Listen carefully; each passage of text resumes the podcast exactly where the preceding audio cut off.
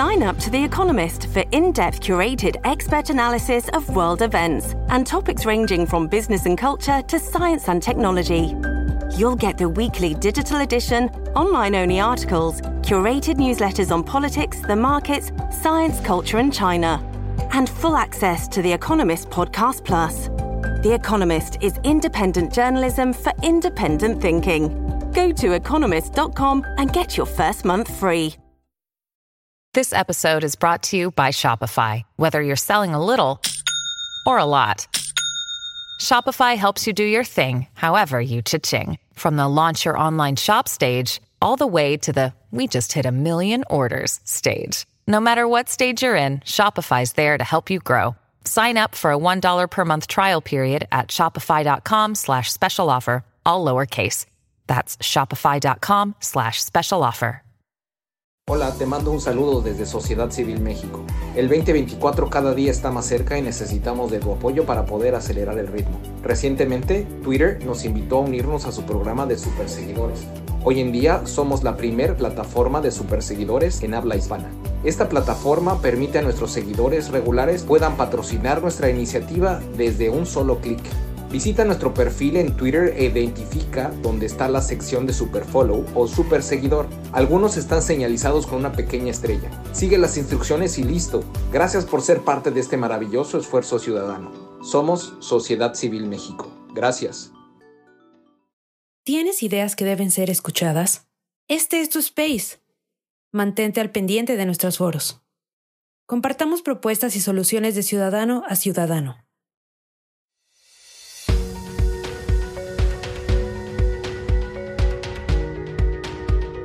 Bienvenidos al espacio de Sociedad Civil México, donde propiciamos el diálogo y el debate ciudadano. En un momento comenzamos.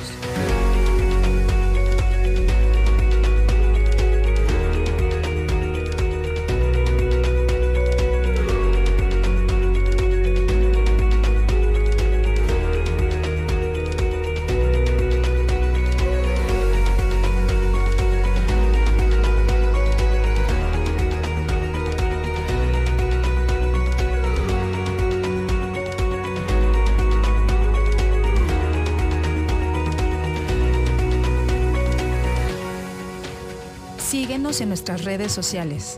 Estamos presentes en Twitter, Facebook, Instagram, TikTok, Spotify y YouTube. Encuéntranos como arroba SocCivilMX.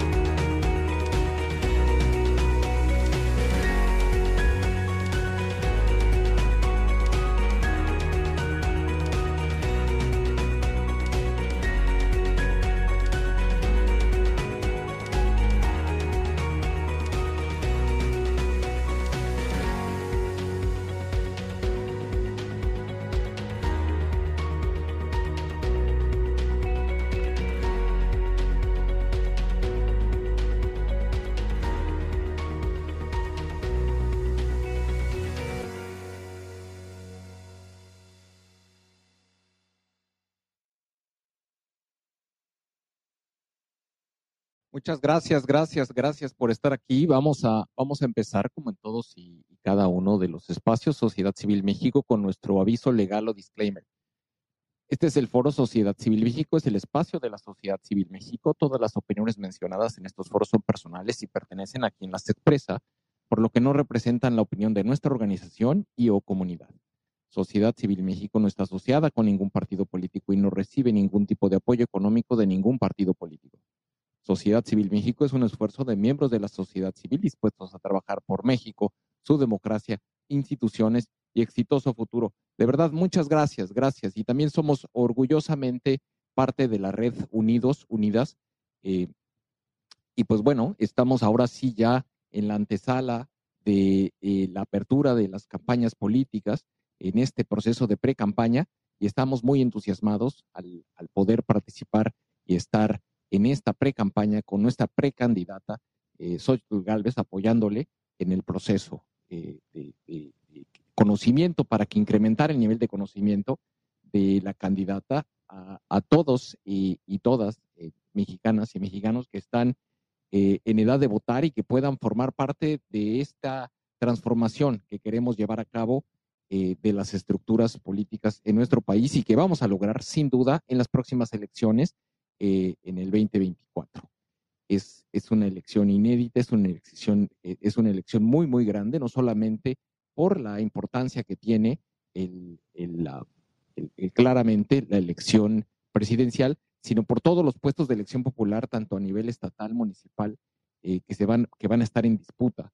Y la verdad, eh, nos, nos motiva mucho, nos motiva mucho eh, pues los resultados, los que está ocurriendo en, diferentes países, cómo se están llevando a cabo, cómo poco a poco se van desinflando los gobiernos populistas en Latinoamérica, cómo empezó en Ecuador, cómo perdieron Perú, primero cómo perdieron Perú, cómo, cómo pasó en Ecuador y ahora recientemente, la noche de anoche, eh, los resultados, cuando empezaron a, salir los resultados de las urnas en, Argentina, el triunfo de Javier Milei, eh, quien a pesar de que en, muchas de las encuestas, y yo creo que ahí es donde quisiera subrayar el, el tema, porque en muchas de las encuestas la diferencia era una, era una, era una elección de acuerdo con las casas encuestadoras era una elección muy reñida eh, y le daban una, si acaso uno o dos puntos de ventaja y a veces cuatro y, a veces en, alguna, algunas parecía perder.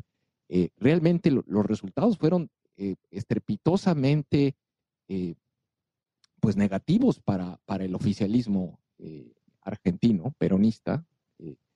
Y, y, bueno, terminó ganando prácticamente todas las provincias excepto dos, eh, y, pues bueno, con un porcentaje que es de doble dígito, superior al, al 14% de diferencia en el, en el, triunfo. La verdad es de que estamos, estamos eh, convencidos de que la elección, eh, las encuestas son una herramienta, pero no pueden predecir el resultado de la elección.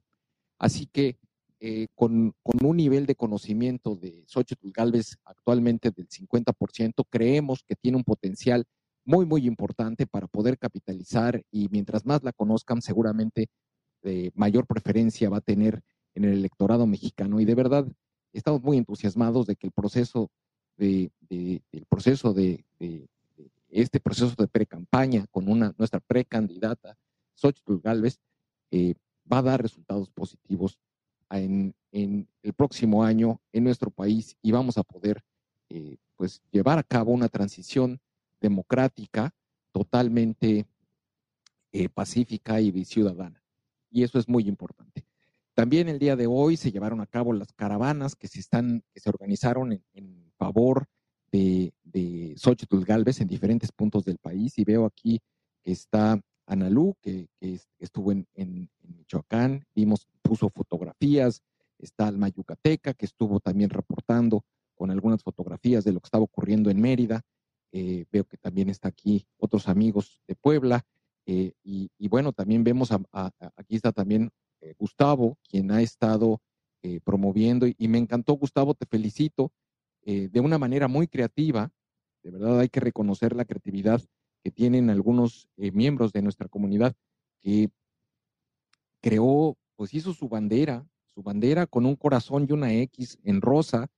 Y vámonos al techo al techo de la casa y, ya, ya, ya marcó su casa como territorio, territorio Xochitl Galvez. Me parece fenomenal, Gustavo, qué buena onda que lo estás haciendo.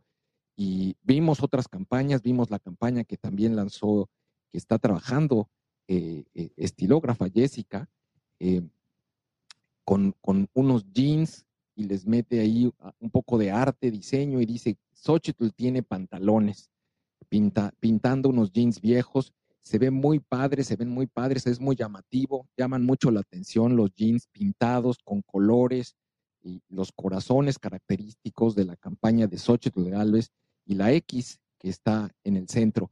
De verdad, qué padre, qué padre que, está, que están creándose todas estas iniciativas y, y, pues bueno, la, creatividad de la gente en favor de la candidatura de Xochitl Galvez. Y creemos que, es, parte, es parte de lo que tenemos que ir creando y van a ser pues varios meses, seis meses aproximadamente, eh, que, vamos a estar viviendo pues en, esta vorágine electoral y, pues bueno, nos queda eh, más que participar y tenemos que participar apoyando a, la candidatura, a la candidatura ciudadana de Xochitl Galvez, quien pues bueno, ha sido nuestra aliada, nuestra compañera en diferentes espacios donde la hemos tenido y, y, y, pues bueno, ya, ya conocemos de su calidad humana y su dedicación en este esfuerzo. De verdad, muchas gracias. Hemos estado recibiendo muchos comentarios de mucha gente, mandándonos fotografías de las caravanas y de todas las diferentes campañas que están haciendo en sus casas. Bueno, pero el día de hoy eh, tenemos una invitada de súper lujo, eh, Elena Chávez, quien es también amiga nuestra, aliada, compañera y de verdad alguien con quien hemos tenido oportunidad de estar en varias batallas. Eh, ella es quien escribió El Rey del Cash, que fue un, un, pues, libro de los más vendidos.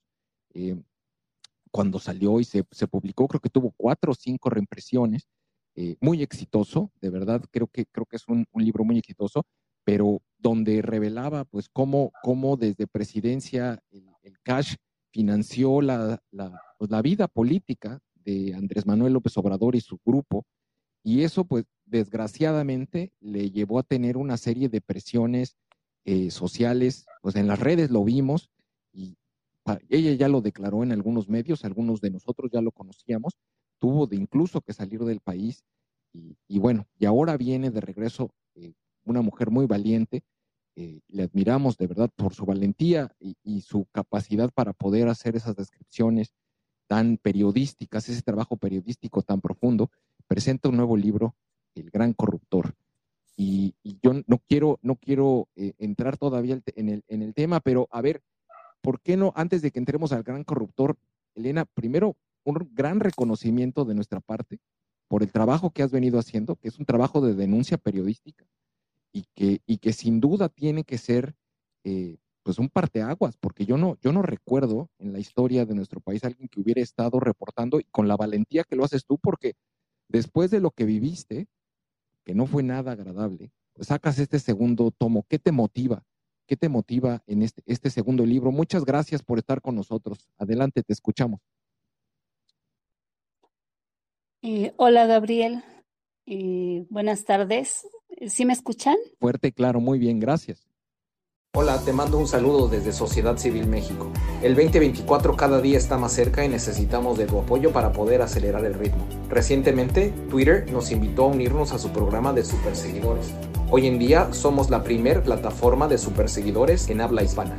Esta plataforma permite a nuestros seguidores regulares puedan patrocinar nuestra iniciativa desde un solo clic.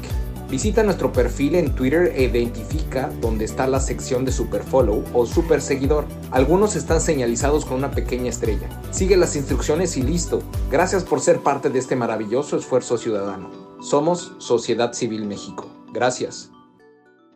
Ah, muy bien. Bueno, antes que nada, pues este, darles a todas y a todos eh, las gracias por invitarme nuevamente a estar con ustedes a platicar a contarles qué ha pasado durante este año que ha transcurrido desde el Rey del Cash. ¿Sí me escuchan? Sí, sí, sí, te escuchamos. Ah, ok. Es que de repente ya no, no sé. A ver, espérame, es que mi teléfono. Eh, bueno. Eh, Dicho, ya llegó Sergio, ya. A ver. Sergio ya también ya le habilité el micrófono. Ya está Sergio con nosotros. Ya entró. Ah, qué bien. Gracias a ambos. Aquí está Sergio. Aquí estoy, me quedo que ya, ya me callo. Ah, sí, ya le tocará su turno a Sergio. bueno, Gabriel, Analú, este, Alonso, estoy viendo muchas personas que conozco y, y que me da mucho gusto volver a, a verlas, a, estar, a estar con ustedes, a platicar. Y bueno, quiero primero decirles antes que nada, antes de que iniciemos la plática, pues que me he encontrado a raíz de que se anunció la que iba a salir el gran corruptor, pues me he encontrado con una gran censura, una enorme censura hacia este libro. Eh, yo entiendo que estamos en año electoral, yo lo veía venir, eh, obviamente se están manejando ya por parte del gobierno, por parte de la candidata de, del, presidente, se está moviendo mucho dinero en los medios de comunicación para censurar a quienes de una u otra manera tenemos algo que decir de este gobierno. Eh, déjenme decirles que tuve una pequeña entrevista con Ciro hace algunos días, eh, para ser precisos, el 6 de noviembre, que me dijo que me invitó a su programa yo se lo agradezco. Y bueno, fue una experiencia difícil, eh, sobre todo por la cuestión de que yo me di cuenta que había censura, de que no, no era el mismo Ciro crítico que yo conocí, ¿no? Y, con esto no es que lo esté juzgando ni lo estoy criticando, lo respeto, eh, lo admiro, pero bueno, eso me da pauta para decirles pues cómo están las cosas. Me enteré que la señora Sheinbaum junto con Julio Scherer, que ya lo rescató, porque además está haciendo una revisión de lo que fue la campaña de Andrés Manuel López Obrador. Bueno, Claudia ya trae los mismos personajes que acompañaron a Andrés Manuel para hacer su campaña, y entre ellos está Julio Scherer, que es el que tiene el contacto con los medios. Están dando dinero, mucho dinero, el dinero que les quitó López Obrador cuando entró, se los están regresando con las con promesa de más de concesiones de radio, ¿no? Televisión. Entonces, imagínense si iba a haber alguna oportunidad de que de que el gran corruptor estuviera en medios, bueno, era casi o es imposible. Hasta ahorita la editorial ha enviado los libros a todos los medios de comunicación para ver si alguno se interesa en, en entrevistarme, en platicar. Y excepto Carmen Aristegui y el otro día Tere Vale, que linda, y Enrique Muñoz, son las entrevistas que he tenido. Todos los medios están cerrados, así que imagínense lo que nos espera en cuanto a libertad de expresión. ¿Qué he encontrado o a, lo largo de este año? Bueno, pues fueron muchas cosas, muchísimas. Primero, como bien dijiste, Gabriel, pues ustedes saben que a mí la fiscal de la Ciudad de México inició una persecución en mi contra no, a mí me empezó a, llegar mucha información a, raíz de que salió el rey del cash. Y bueno, pues eh, me empezaron a acosar, a tener gente afuera de su casa.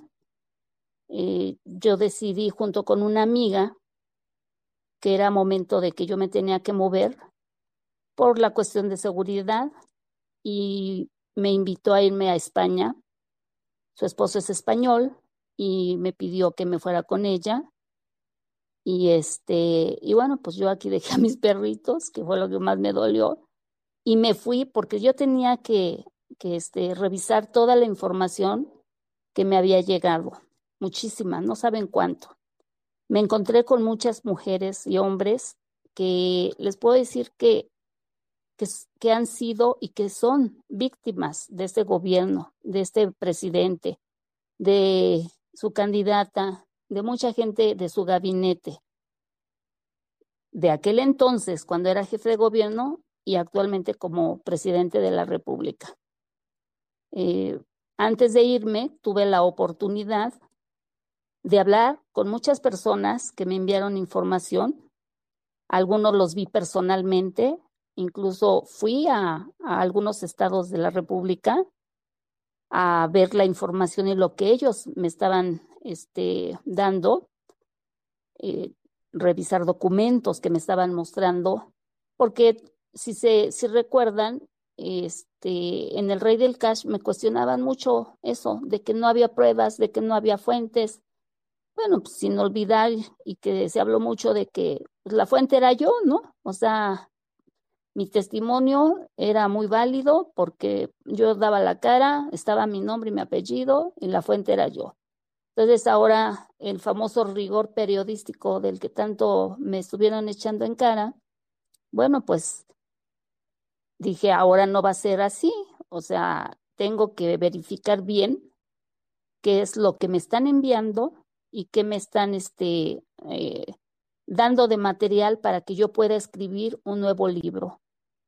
Bueno, pues este libro, que ya está en manos de muchos de ustedes, a lo mejor ya lo leyeron, es un libro que me generó un compromiso social con todas estas personas que me buscaron, porque realmente, de verdad, hay cosas muy fuertes que pues este gobierno trata de, de tapar, eh, haciendo vacío, censurando, tratando de, de que yo no esté visible, de hacerme a un lado, de decir, oye, no le hagan caso, no le, no le sigan el juego, porque hay temas que incluso yo pienso que más que indignarnos ya por lo que pueda pasar, por lo que yo les diga o les cuente o lo que haya en un libro,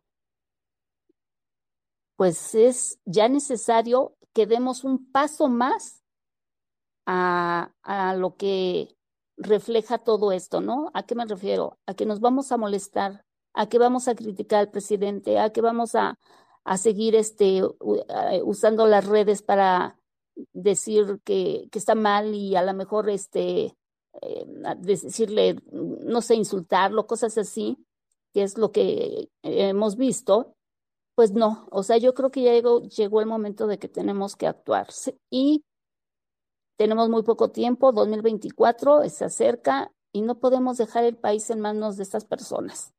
Entonces, hay material, de verdad, hay material para que actuemos. Yo felicito a sociedad civil porque desde España yo vi lo que hicieron cuando este hombre trató de eliminar al INE, cuando trató de romper, destruir nuestra democracia, cómo se organizaron, cómo hicieron ese gran movimiento social de miles de personas en esta Ciudad de México, en el interior, que déjenme decirles que en Madrid, estando yo en Madrid, con, en la embajada, donde este, en la embajada de México allá, se juntó pues casi todos los mexicanos que, que ya radican allá, y la verdad es que fue una emoción para todos ver lo que estaba sucediendo en nuestro país con ese movimiento que realizaron ustedes. Entonces, pues antes que nada mi felicitación para ustedes, mi agradecimiento por lo que hicieron, porque si no, pues ahorita yo creo que ya no tendríamos ninguna posibilidad de pensar en que en el 2024 vamos a ir a las urnas a votar. O sea que sí, verdaderamente hicieron una labor que eh, titánica, que molestó al presidente, pero que se vio y que se ve que no puede con la sociedad civil. Eso es lo más importante. Mi, mi sincera felicitación a todos y a todas ustedes por esa lucha que emprendieron aquí en, en nuestro país. No, es, es, esta es una labor de todos, de todos y todas nosotros. Eh, de verdad, muchas gracias por el mensaje, el reconocimiento y, y lo que nosotros nada más somos un megáfono que permite que la gente venga y se exprese y esto fue resultado de esa expresión de la libertad de expresión que nosotros vamos a defender eh, ahora sí que con uñas y dientes. Así que aquí no hay censura y lo sabes. Eh, siéntete con toda libertad. De verdad muchas gracias por estar aquí y nuevamente reconocemos tu valentía. Y sí sabíamos que estabas fuera del país y, desde, desde allá pues seguíamos en contacto, pero pero qué, qué, qué, vaya, es sorprendente el resultado de, tu libro. Mencionas que no has tenido publicidad, que los medios no te han, no te han acogido. Sin embargo, veo que por Amazon al menos es el, es el más vendido. Y te felicito, de verdad, felicidades. Pues Gabriel, ¿qué te puedo decir? Yo quiero manifestar, eh, aunque suene reiterativa, mi agradecimiento a todas a toda la sociedad civil, a todos los mexicanos y mexicanas que aún sin tener yo la manera de promover este libro, lo han adquirido. Déjame decirte que efectivamente el libro es el más vendido desde el día eh, que se lanzó, que fue un mal día, ¿eh? el 2 de noviembre, se lanzó y así sigue ocupando el primer lugar, pero además eh, cuando salió físicamente que fue el viernes, ese mismo día se agotó casi en todas las librerías. ¿Qué quiere decir esto? Pues que movemos, o sea, realmente como sociedad, como mexicanos, movemos, movemos. El libro se está vendiendo sin que haya la publicidad que nos puede dar un medio de comunicación como es la radio, la televisión. Las redes son fuertes. Ahora sí que emulando al señor presidente, puedo decirles que benditas redes sociales porque han hecho un esfuerzo enorme por, por, este, por apoyarme, por nuevamente arroparme y por hacer de este libro El Gran Corruptor, pues nuevamente el libro más vendido en este momento. Y bueno, pues yo quisiera ahora sí ya pasar y contarles un poquito qué, qué, qué, qué, trae, qué, qué traemos en este libro, cómo se dieron las cosas. Y vas a agradecerle también a, no sé si está por ahí, no, no veo, pero este, quiero agradecer a, muy especialmente a una mujer que, que es mi amiga, es más que mi amiga, creo que somos hermanas, si no de sangre, pues sí de, de, de elección. Y, y, ella es este, Elena Cárdenas Rodríguez, por ahí debe andar. ah, ya la vi, ya la vi. Este, porque sin su apoyo no hubiera yo podido hacer este libro. Eh, yo me fui con muchos temas, con mucha información, y ella se quedó aquí en la ciudad verificando verificando que todo lo que me daban fuera, fuera cierto, que tuviera este sustento. Con siete horas de diferencia entre una y otra, pues teníamos muy poco tiempo para hablar. Yo soy obsesiva, la verdad se los debo de confesar. Eh, ni siquiera salía por estar metida en, en la computadora. Elena es sumamente también responsable y trabajadora y también creo que obsesiva. Entonces, pues nos hablábamos noche, mañana y tarde a la hora que fuera para estar checando lo que estaba pasando y lo que nos estaban llegando. Entonces, mi reconocimiento y mi agradecimiento eterno a Elena, mi mejor amiga, y a, también quiero hablar de, de Sergio Negrete, por ahí está el doctor, a él, eh, cuando yo saqué el Rey del Cash, yo pues estaba aislada, no, estaba desaparecida de los medios. Ustedes saben que me metieron en un en una dinámica donde donde me encerraron en una casa y, y trataron de que de que yo no saliera al mundo, ¿no? Pero cuando yo decidí escribir El Rey del Cash, dije, ¿qué voy a hacer? Necesito empezar a buscar a alguien que me me arrope, que me proteja, que porque va a ser un trancazo para este señor, no se la espera. Y pues me empecé a, a meter a redes sociales. Yo mi red la tenía única y exclusivamente para, para promover las adopciones y esterilizaciones de, de mis animalitos. Y entre ellos vi a Sergio Negrete Cárdenas. Y fue el primero que busqué y le dije, oye Sergio, soy tal persona, este, fíjate que escribí un libro, está por salir, etcétera. Y bueno, pues quiero ver si me puedes apoyar. me dijo que sí, sin conocerme, eh, y me dijo, cuenta con todo mi apoyo. Gracias, Sergio, también por, por haberme dado la mano.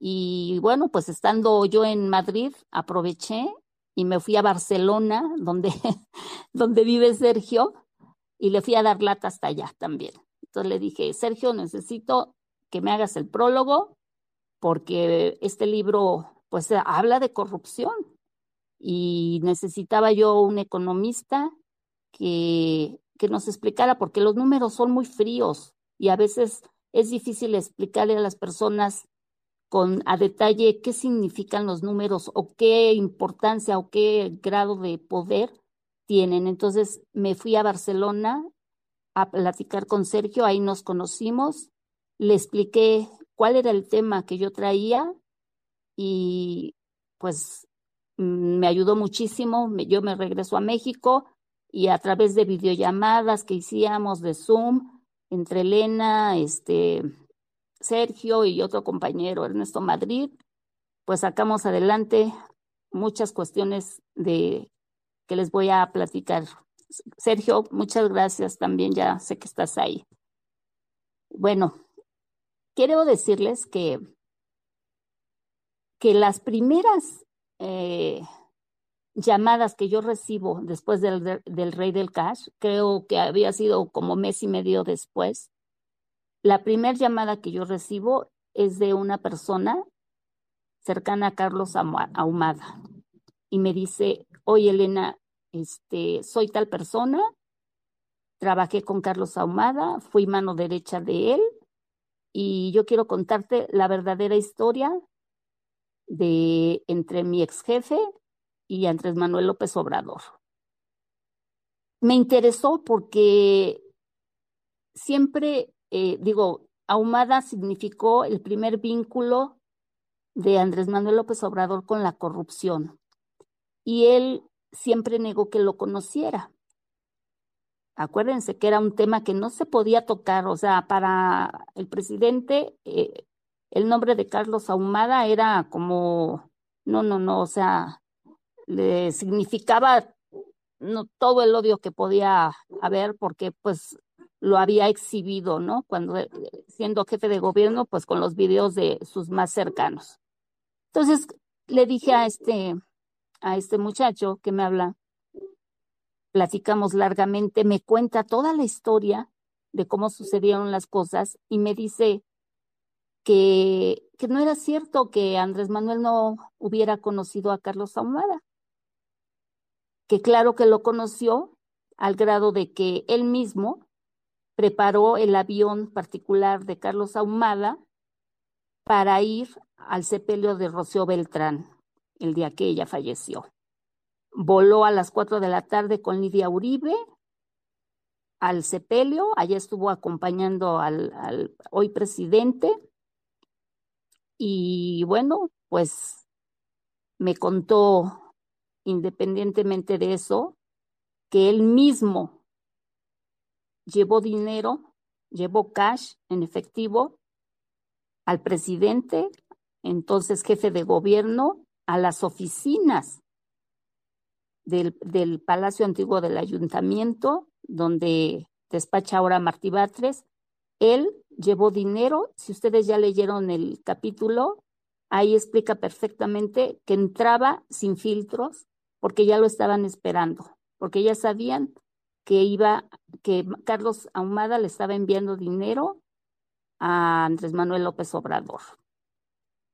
Me contó que otros personajes que estaban desaparecidos o no habían este, surgido a la luz pública habían pasado también por la oficina de Carlos Ahumada y pues que también deben tener su, su video guardado, que es el seguro de vida de Ahumada, porque cuando señor, este señor asume la presidencia de la República, pues un tiempo después quisieron extraditar a Carlos Ahumada para vengarse de lo que había hecho en aquellos años. Me dice Ciro, oye, ya pasaron 20 años. Sí, Sí, sí, ya pasaron 20 años, pero la historia de Carlos Ahumada es una historia inconclusa. O sea, es una historia que está resurgiendo, porque cuando tú dejas en el pasado cosas como estas de corrupción y de mentiras, siempre la verdad se va a imponer. Y entonces es lo que está sucediendo hoy con el tema de Carlos Ahumada y Andrés Manuel López Obrador. Y bueno, pues entre aquellas personas que pasaban o pasaron a recibir efectivo, ya sabemos que uno fue Carlos Simas y la y su entonces esposa la hoy candidata a la presidencia de la República, Claudia Sheinbaum, les dio dinero para irse a pasear por París, les tenía hasta la factura del gasto que hicieron porque era muy meticuloso Carlos y muy desconfiado. O sea, hagan de cuenta que es, de acuerdo a, a la descripción que me hizo este chico, era la copia de Andrés Manuel. O sea, se veían al espejo y se veían igualitos los dos, ¿no? Ambiciosos y rencorosos y desconfiados.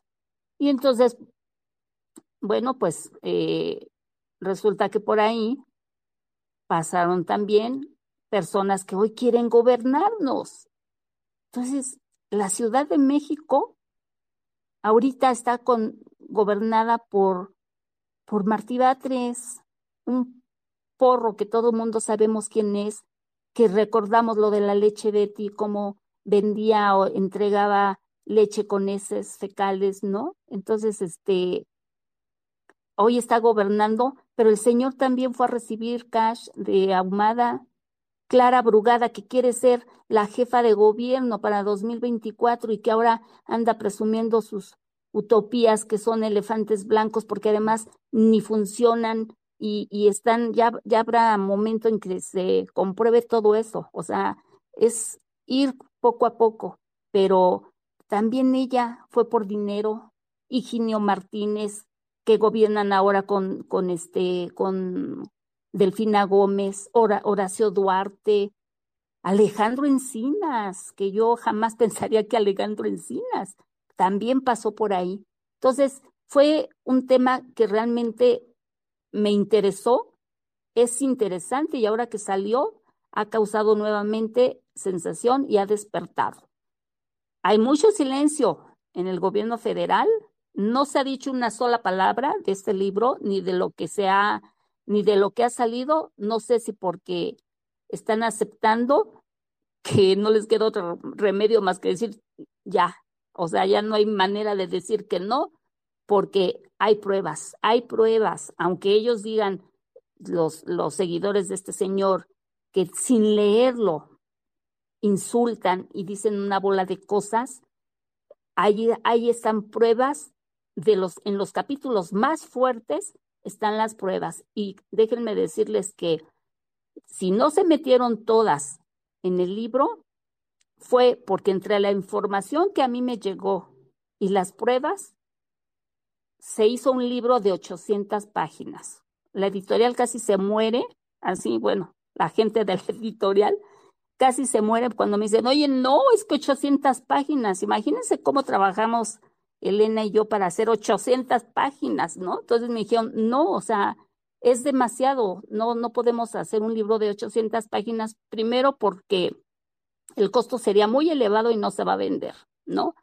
Y segundo, este, eh, difícilmente se lee un libro tan, tan grande, entonces tuvimos que compactarlo, volver a hacer, volver a jerarquizar toda esa información, sacar mucha que ya teníamos y dejar lo que yo consideré que era pues lo más importante, ¿no? O que podía eh, seguir corroborando que en la presidencia de la República está el ser más perverso, el ser más mentiroso, el ser más eh, corrupto, el hombre que adora al dinero, que es verdaderamente, es el único que lo manda, el dinero, que ama profundamente el dinero y el poder. Y este libro lo vuelve a demostrar. Y bueno, pues, ¿cómo me pueden, ustedes me pueden preguntar, oye, pero ¿y cómo verificaste lo de Ahumada? Tres veces, tres veces hablé con esta persona. Tres veces lo entrevisté en diferentes días, diferentes este, horarios, etcétera, para volverle a, a que me contara todo lo que me había dicho y nunca se contradijo en nada. Nunca. O sea, lo mismo que me contó la primera vez que hablamos, me lo repitió la tercera vez. Pero aparte, busqué personas de aquel entonces que tuvieron que ver con esos, con el video escándalo, y también les dije, a ver, traigo esto, o sea, necesito saber si estas personas pasaron por ahí, si esto es verdad, etcétera, etcétera. Y bueno, pues me dijeron que sí. Y entonces, de esa manera verifiqué, porque obviamente Carlos Ahumada, cuando esto sucede, quema todo. Se quemaron documentos, lo, lo, enviaron a él y a otras personas a quemar, quemaron documentos, pero los videos existen y los videos están en poder del argentino. Es su seguro de vida, como yo les digo, porque si no, pues ya lo hubieran traído, ¿no? Entonces, este, ahí en ese capítulo, ahí viene cómo después de que recibían dinero, los experredistas, ahora morenistas, eh, disfrutaban de grandes banquetes monárquicos, así, donde corría vino y droga, y bueno, pues disfrutaban porque Carlos era sumamente espléndido porque sabía que iba a sacar lo doble o lo triple de lo que él les daba. Y bueno, ese fue el primer, la primera llamada que yo recibo. Luego recibo otra llamada que también fue muy interesante, pero esta se las quiero platicar, aunque no está eh, totalmente en el libro porque la persona que yo busqué no me autorizó. Y cuando a un periodista le dicen, te cuento, pero no te autorizo, no hay, o sea, tenemos que respetar la decisión de, de, de esa fuente, ¿no? Me encontré con personas que en, la, que en la adolescencia del presidente, obviamente también siendo ellos adolescentes, conocieron a detalle cómo era Andrés Manuel López Obrador cuando tenía 14 años.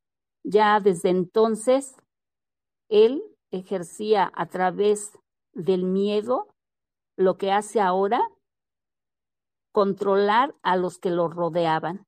Y entonces yo en el libro hago una radiografía del ser humano, del hombre, de cómo desde, desde adolescente, desde chiquito, le, le gustaba que le dijeran el general. Y entonces así controlaba a los amigos, pero ya desde, desde entonces, fíjense, tenía un desprecio total hacia las mujeres. Por eso es que trata tan mal a las mujeres, no solamente a las que no estamos cerca de él, sino a las, a las mujeres que lo rodean. Simple, digo, acabamos de ver la humillación que le hizo a su propia candidata al darle un bastón que no sirve para nada. Supuestamente el símbolo del bastón, pero sin el mando, porque él decidió quién iba a, a ser la candidata a jefa de gobierno y fue la peor humillación que le pudo hacer a su candidata, para que vean el desprecio que siente este hombre por las mujeres. Esas personas que me buscaron, yo hablé con una, dos, tres, me contaron de la novia que en aquel entonces tuvo Andrés Manuel cuando falleció su hermano y este localicé a la novia hablé con la novia del presidente en aquellos años, me contó la historia, pero no me autorizó a, a, este, a escribirla y por eso no está. Pero es una historia sumamente interesante que algún día algún día va a salir, algún día, algún día se tiene que saber exactamente qué fue lo que pasó, cuando se quiten el miedo, cuando decidan que se tiene que hacer justicia, eso eso tiene que suceder. Y bueno, pues ahí está la radiografía de este hombre. Posteriormente me buscan eh, evangélicos cercanos a Hugo Eric, Eric Flores. Ustedes saben quién es, el ex líder del PES, un ampón, un tipo que igual nada más está viendo de qué manera eh, saca dinero, eh, se posiciona, tiene, para quienes lo conocen, saben que tiene una labia muy, muy, muy, muy buena, muy, yo creo que casi igual que presidente. ¿Y saben lo que hizo? Que un día se lo, se lo llevó a Morelos y allá en Morelos, en Cuernavaca, lo bautizaron, le hicieron, le hicieron un ritual donde el presidente, cuando le estaban poniendo las manos en la cabeza y le estaban diciendo que era el, el ungido de Dios, el iluminado, el presidente entró en trance y empezó a temblar de pies a cabeza el presidente. Y todos ahí le decían que todo lo que sucediera en este país, si había muertos, si había homicidios, si había desaparecidos, todo era porque Dios así lo había decidido y porque Él le iba a perdonar todo lo que pasara. Que se fuera a encerrar a un cuarto después de, de, de, de lo que, del reporte que recibiera al día de los muertos, se fuera a un cuarto a decirle a Dios que había pasado esto y en ese momento Dios lo perdonaba. Ese capítulo se llama Mefistófeles Tabasqueño. Mefistófeles es un demonio, ustedes lo saben. Así lo titulé. Y junto con esta ritual, hablo ahí junto un episodio de santería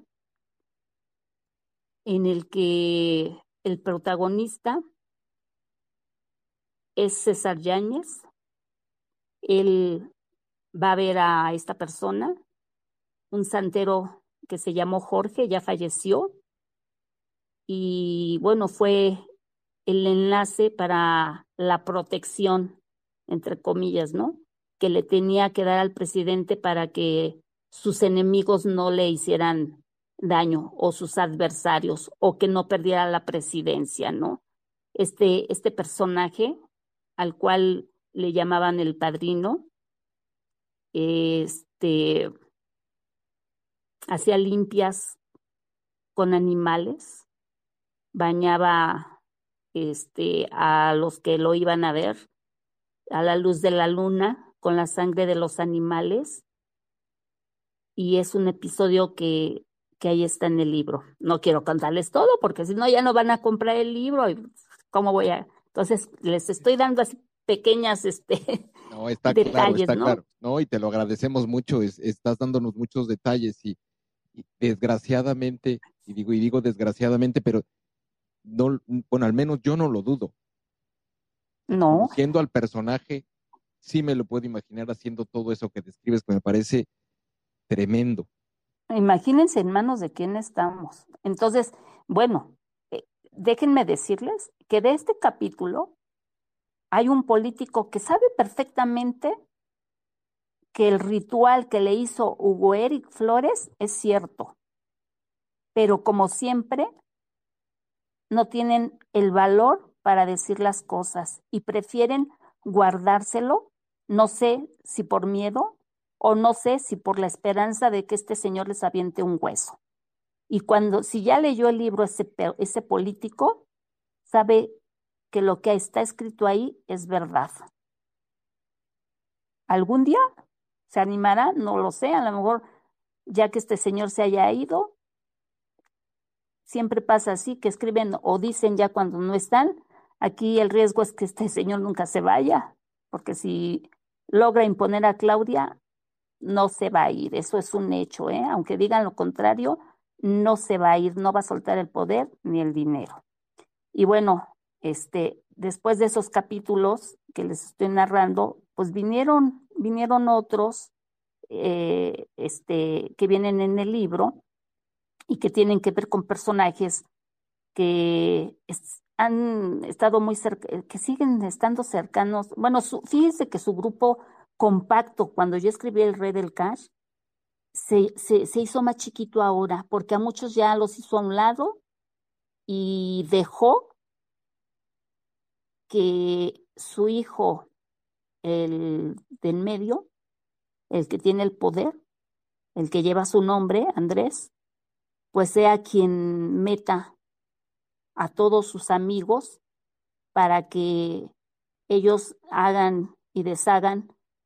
Y bueno, pues yo les digo que lo que hizo Andrés Manuel cuando era candidato o antes de ser candidato, pues ahora le pasó la estafeta al hijo, ¿no? Entonces, en, en este libro, que a ver si posteriormente eh, Elena puede comentar algo y, y, Sergio, este, vienen tres, yo les quiero mencionar tres cosas que son fundamentales de este libro.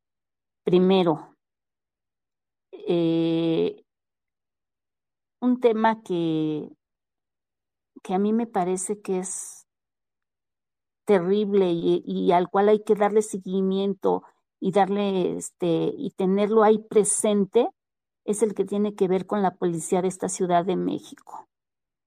A ver, la señora puso a Omar Harfuch recomendado, ¿eh? Me acabo de enterar, porque yo decía, bueno, ¿quién le recomendó a Omar Harfuch? porque pues, no sabíamos, pero resulta que quien se lo llevó es Julio, fue Julio Scherer, porque Julio Scherer ya era amigo de Omar cuando Omar es menor, mucho menor que Julio, pero cuando, cuando su papá de Omar, Javier García Paniagua, que también saben el pasado de este señor, este, pues los, los se hacen de amistad García Paniagua y, y, don Julio Scherer eh, García eran sumamente amigos, entonces pues convivían el, los hijos, ¿no? Ahí, fíjense que en este capítulo, digo, en este, les voy a contar que me busca un hombre que ya falleció hace poco, que espero que esté en la gloria, eh, muy cercano a Omar Harfuch, y me cuenta varios episodios de él. Uno de ellos yo lo puse hace poco, pero se los quiero comentar, que fue el día que el papá llama a los sobrinos, porque además le gustaba unir a la familia, unirla y decir, a ver, todos aquí somos familia, pero aquí siempre va a haber un líder y el líder voy a ser yo.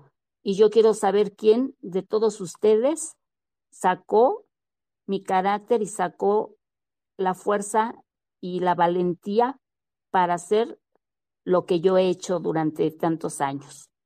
Siendo adolescentes y Omar Harfuch, muy pequeño, los llama y tenían a un trabajador Javier García Paniagua tenía a uno de sus trabajadores y le dijo, les dijo a los sobrinos y a su hijo, ¿quién de ustedes mata a este cabrón?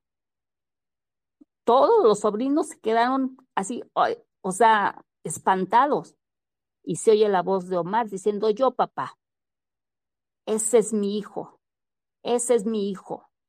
Le da la pistola y pues nos piensen lo que pasó, es una, eso fue, eh, fue muy cercano a Omar García Harfuch y nos habló porque además quiero decirles que ese día que yo estuve con esta persona, estuvo conmigo Anabel Hernández y estuvimos hablando sobre el vínculo de Harfuch con el crimen organizado, con los con Guerreros Unidos, como el señor, digo, me arriesgo mucho, de verdad, pero bueno, yo sé que Dios me protege y, y, y que mientras ustedes me tengan visible, sé que no me va a pasar nada. Entonces, Omar García Harfuch tiene aquí una esposa, tiene una en Guerrero, donde tiene un rancho, donde mensualmente Guerreros Unidos le envía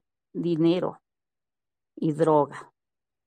Entonces, Julio Scherer se lo recomienda a Claudia Sheinbaum y lo meten de, de jefe de la policía. Imagínense nada más cuando ya se sabía de lo de Ayotzinapa, de los normalistas, que no está la duda, o sea, está la certeza de que ese día que pasó el, la matanza o la desaparición de estos chicos, Omar estaba ahí y huyó y salió, este, él mismo se autorizó para irse, o sea, cobardemente. Entonces, hay evidencias de todo eso y aún así lo ponen de jefe de la policía.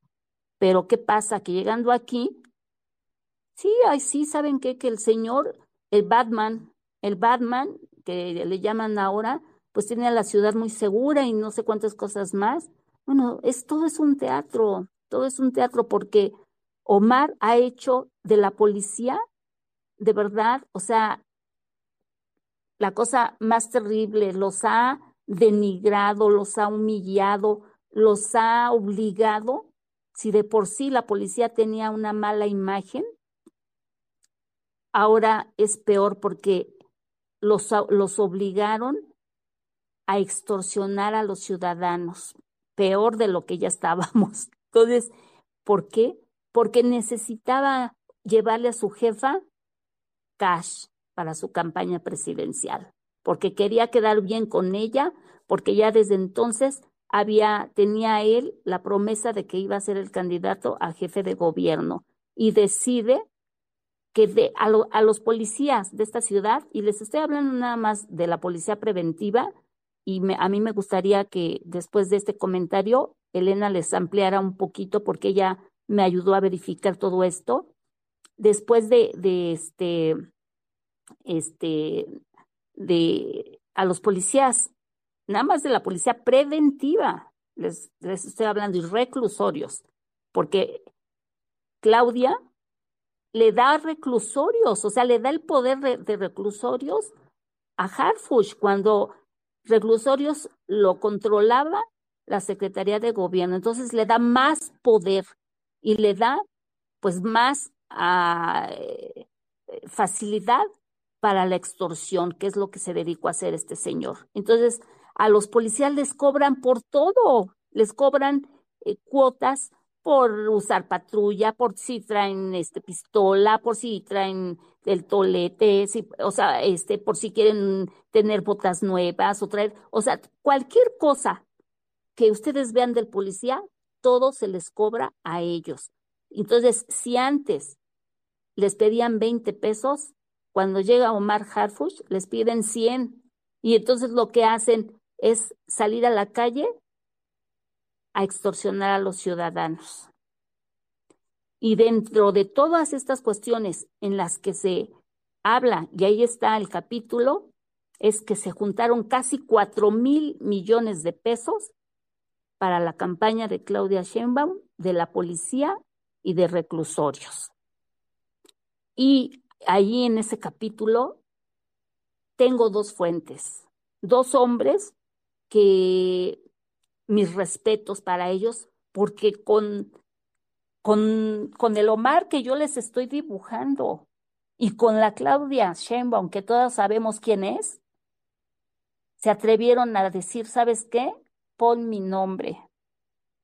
Uno de ellos se llama Antonio Teoyot, que es el, ha sido uno de los policías más premiados en esta Ciudad de México por sus puestas, por el trabajo que ha hecho, por ser un hombre honesto y él un día fue y vio cuando Claudia fue a un sector a visitarlos y a decirles, recién que había entrado como jefa de gobierno, que les prometió el cielo y las estrellas y que iba a limpiar la policía y no sé cuántas cosas más, Antonio se atrevió a decirle que un mando había sacado un millón y medio de pesos a través de, de la extorsión.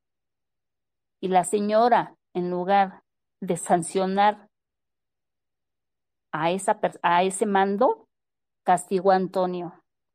Lo castigaron y Antonio está en un crucero las 24 horas del día bajo los rayos del sol, de la lluvia, del frío.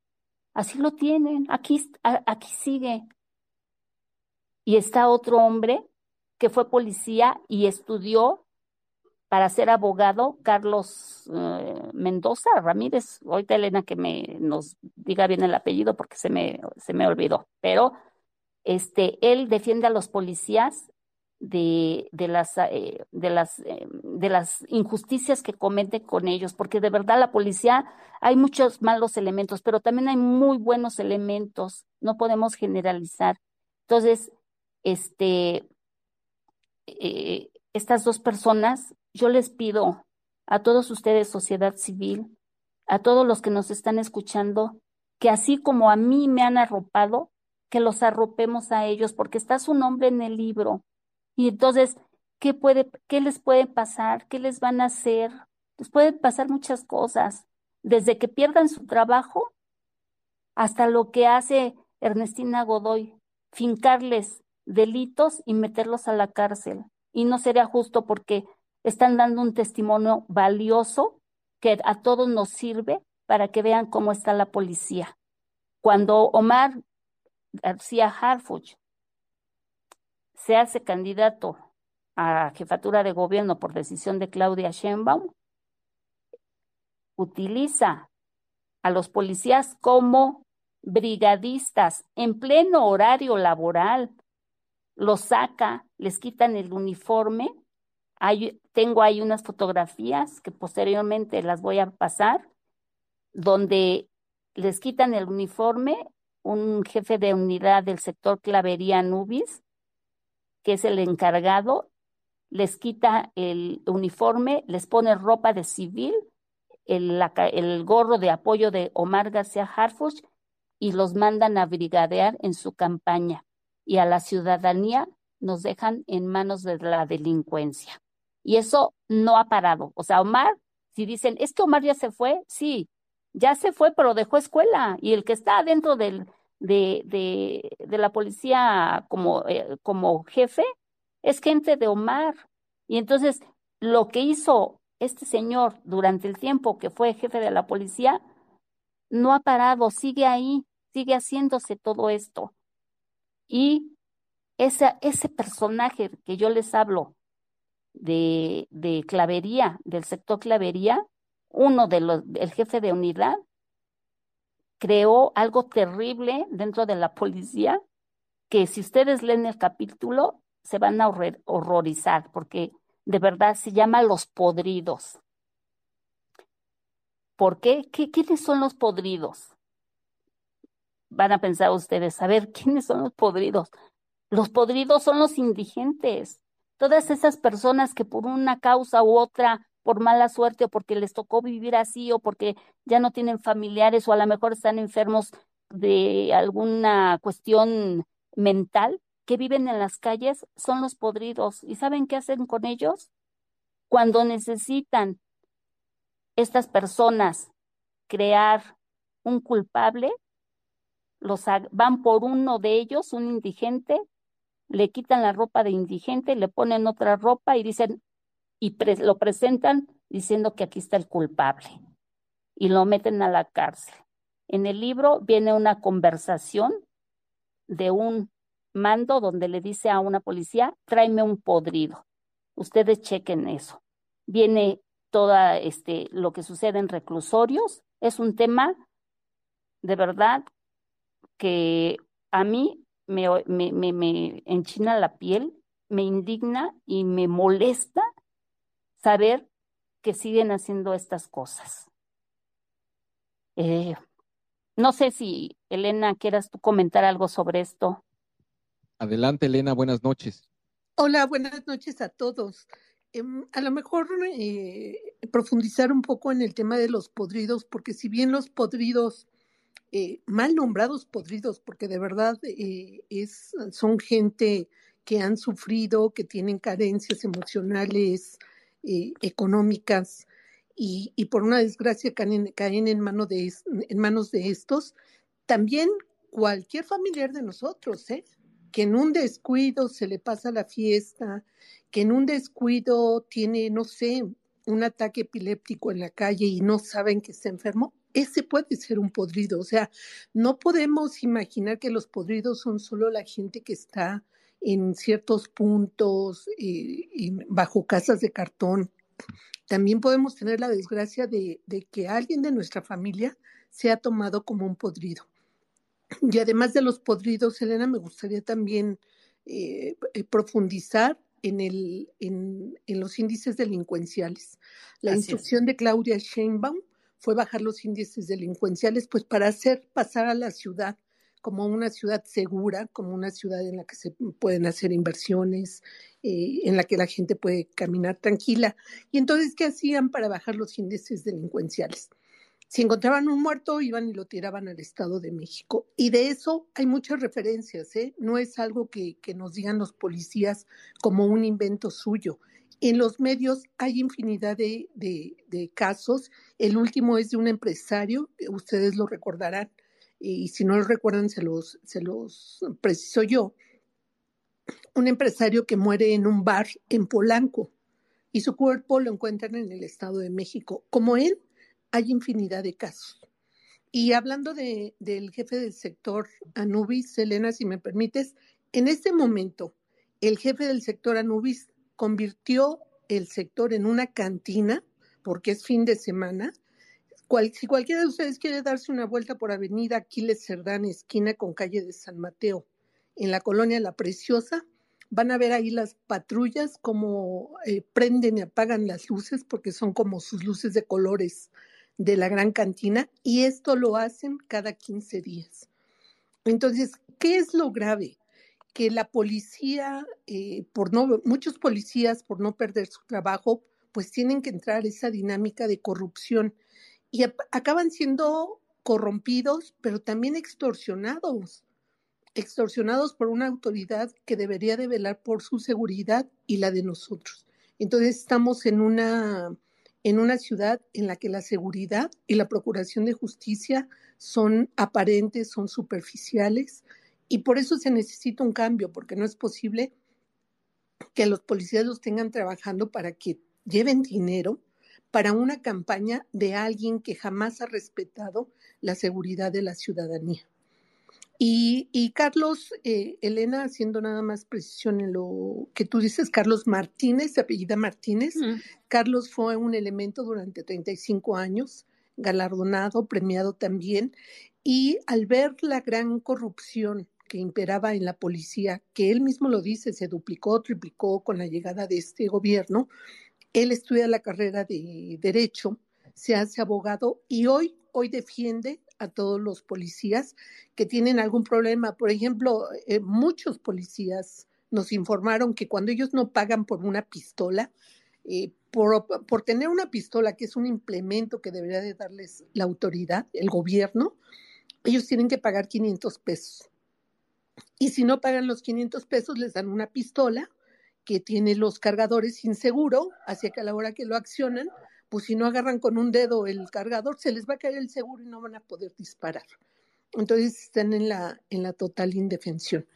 Carlos está abogando en este momento, también lo escribe Elena Chávez en su libro, por la caja de, de la policía, Caprepol. Es una caja de previsión, los policías no se jubilan, así que van juntando quincena tras quincena para que cuando llegue su día de jubilación pues estén eh, seguros y puedan tener ahí dinero suficiente para hacerlo. Hoy están descobijados. Los más de 85 mil policías no tienen caja de previsión social. También lo pueden ver en muchos medios de comunicación que han estado reunión tras reunión. Primero, porque quieren que les aparezca la caja. La caja no puede desaparecer. Son miles de millones de pesos.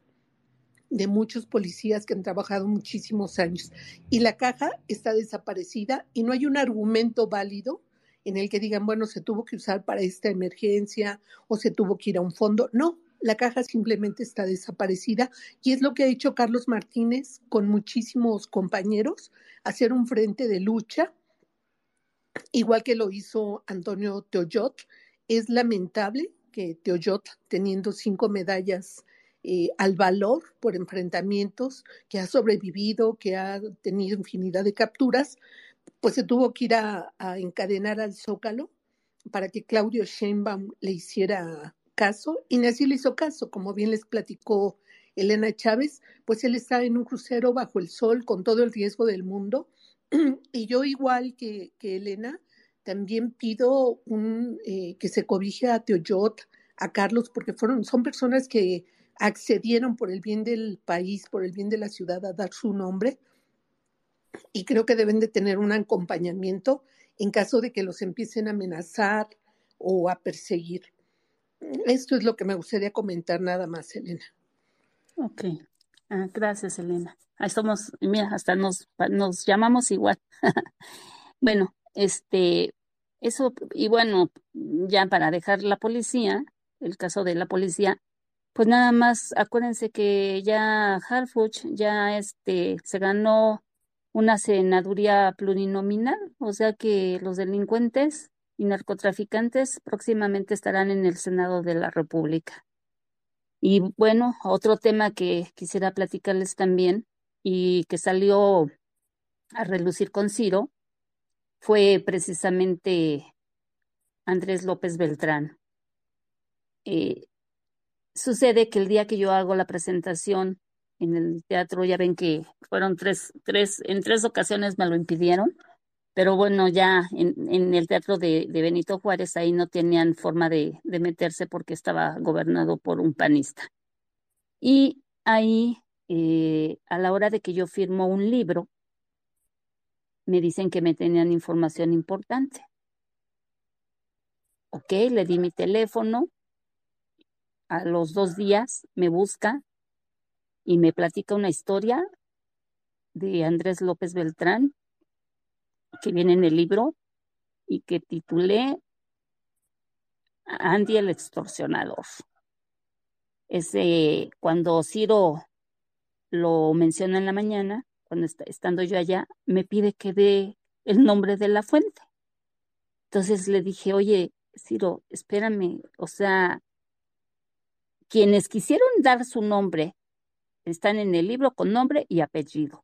Los que no, por lo peligroso que representa cuando sabemos que tenemos un gobierno represor como es este y, que crea este que de inocentes hace delincuentes, le dije, yo como periodista tengo que protegerlo. Entonces, yo no puedo darte la fuente, es, es la regla número uno de cualquier periodista proteger a su fuente.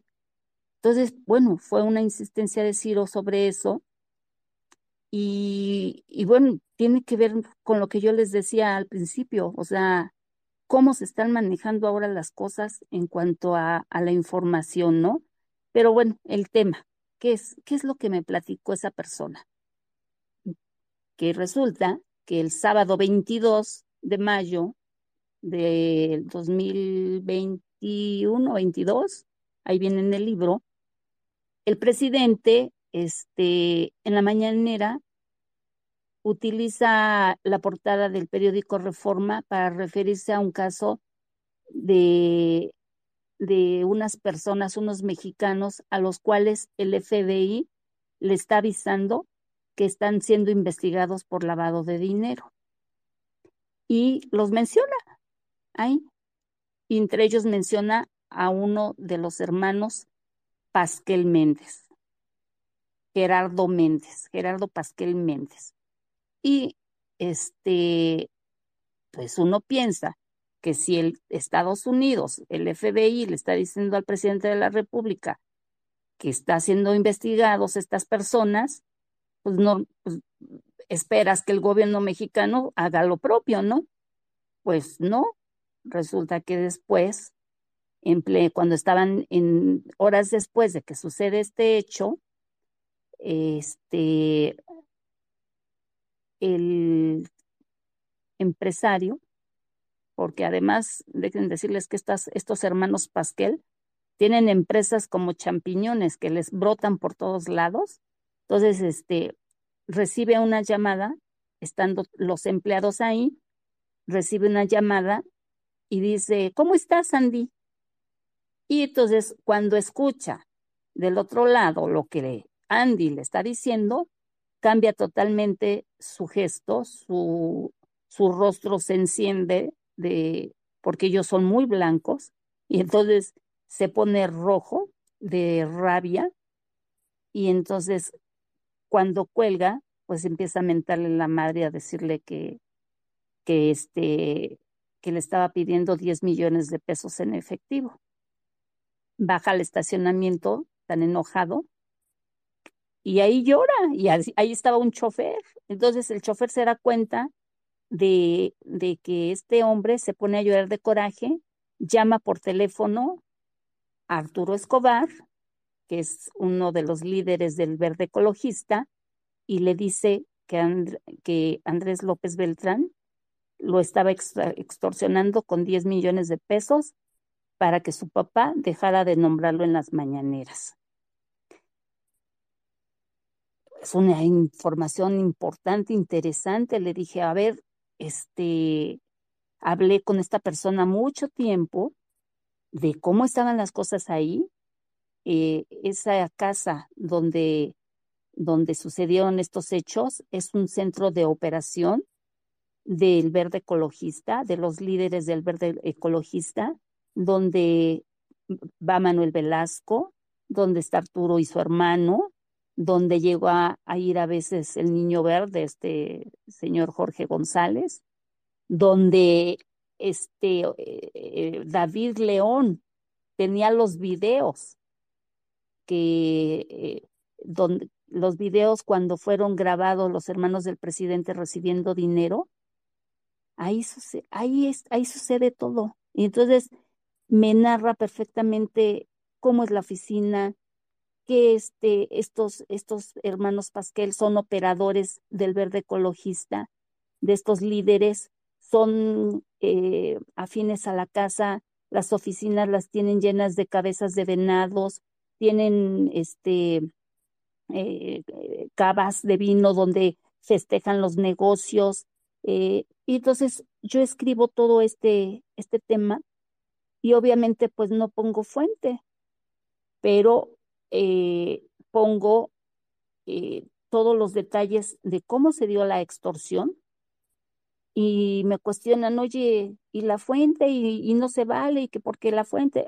A ver, por favor, o sea, esto es una forma de vida ya de ellos, del presidente, de sus hijos, es el modus operandi de ellos.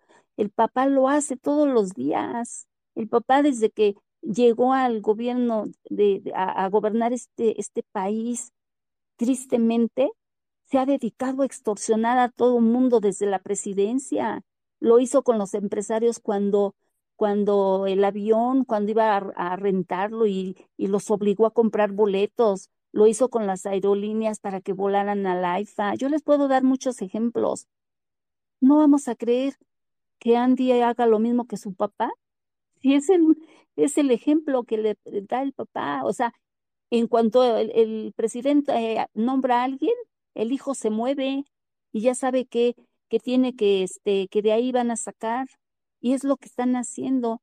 Y en ese capítulo también traigo a Gonzalo, al hijo menor, porque también ahí hay, este, hasta hay una liga que nos lleva a un video de cuando era candidato a punto de ganar, cómo fue a la Universidad de Hidalgo y le dieron en ese entonces de la universidad millón y medio de pesos.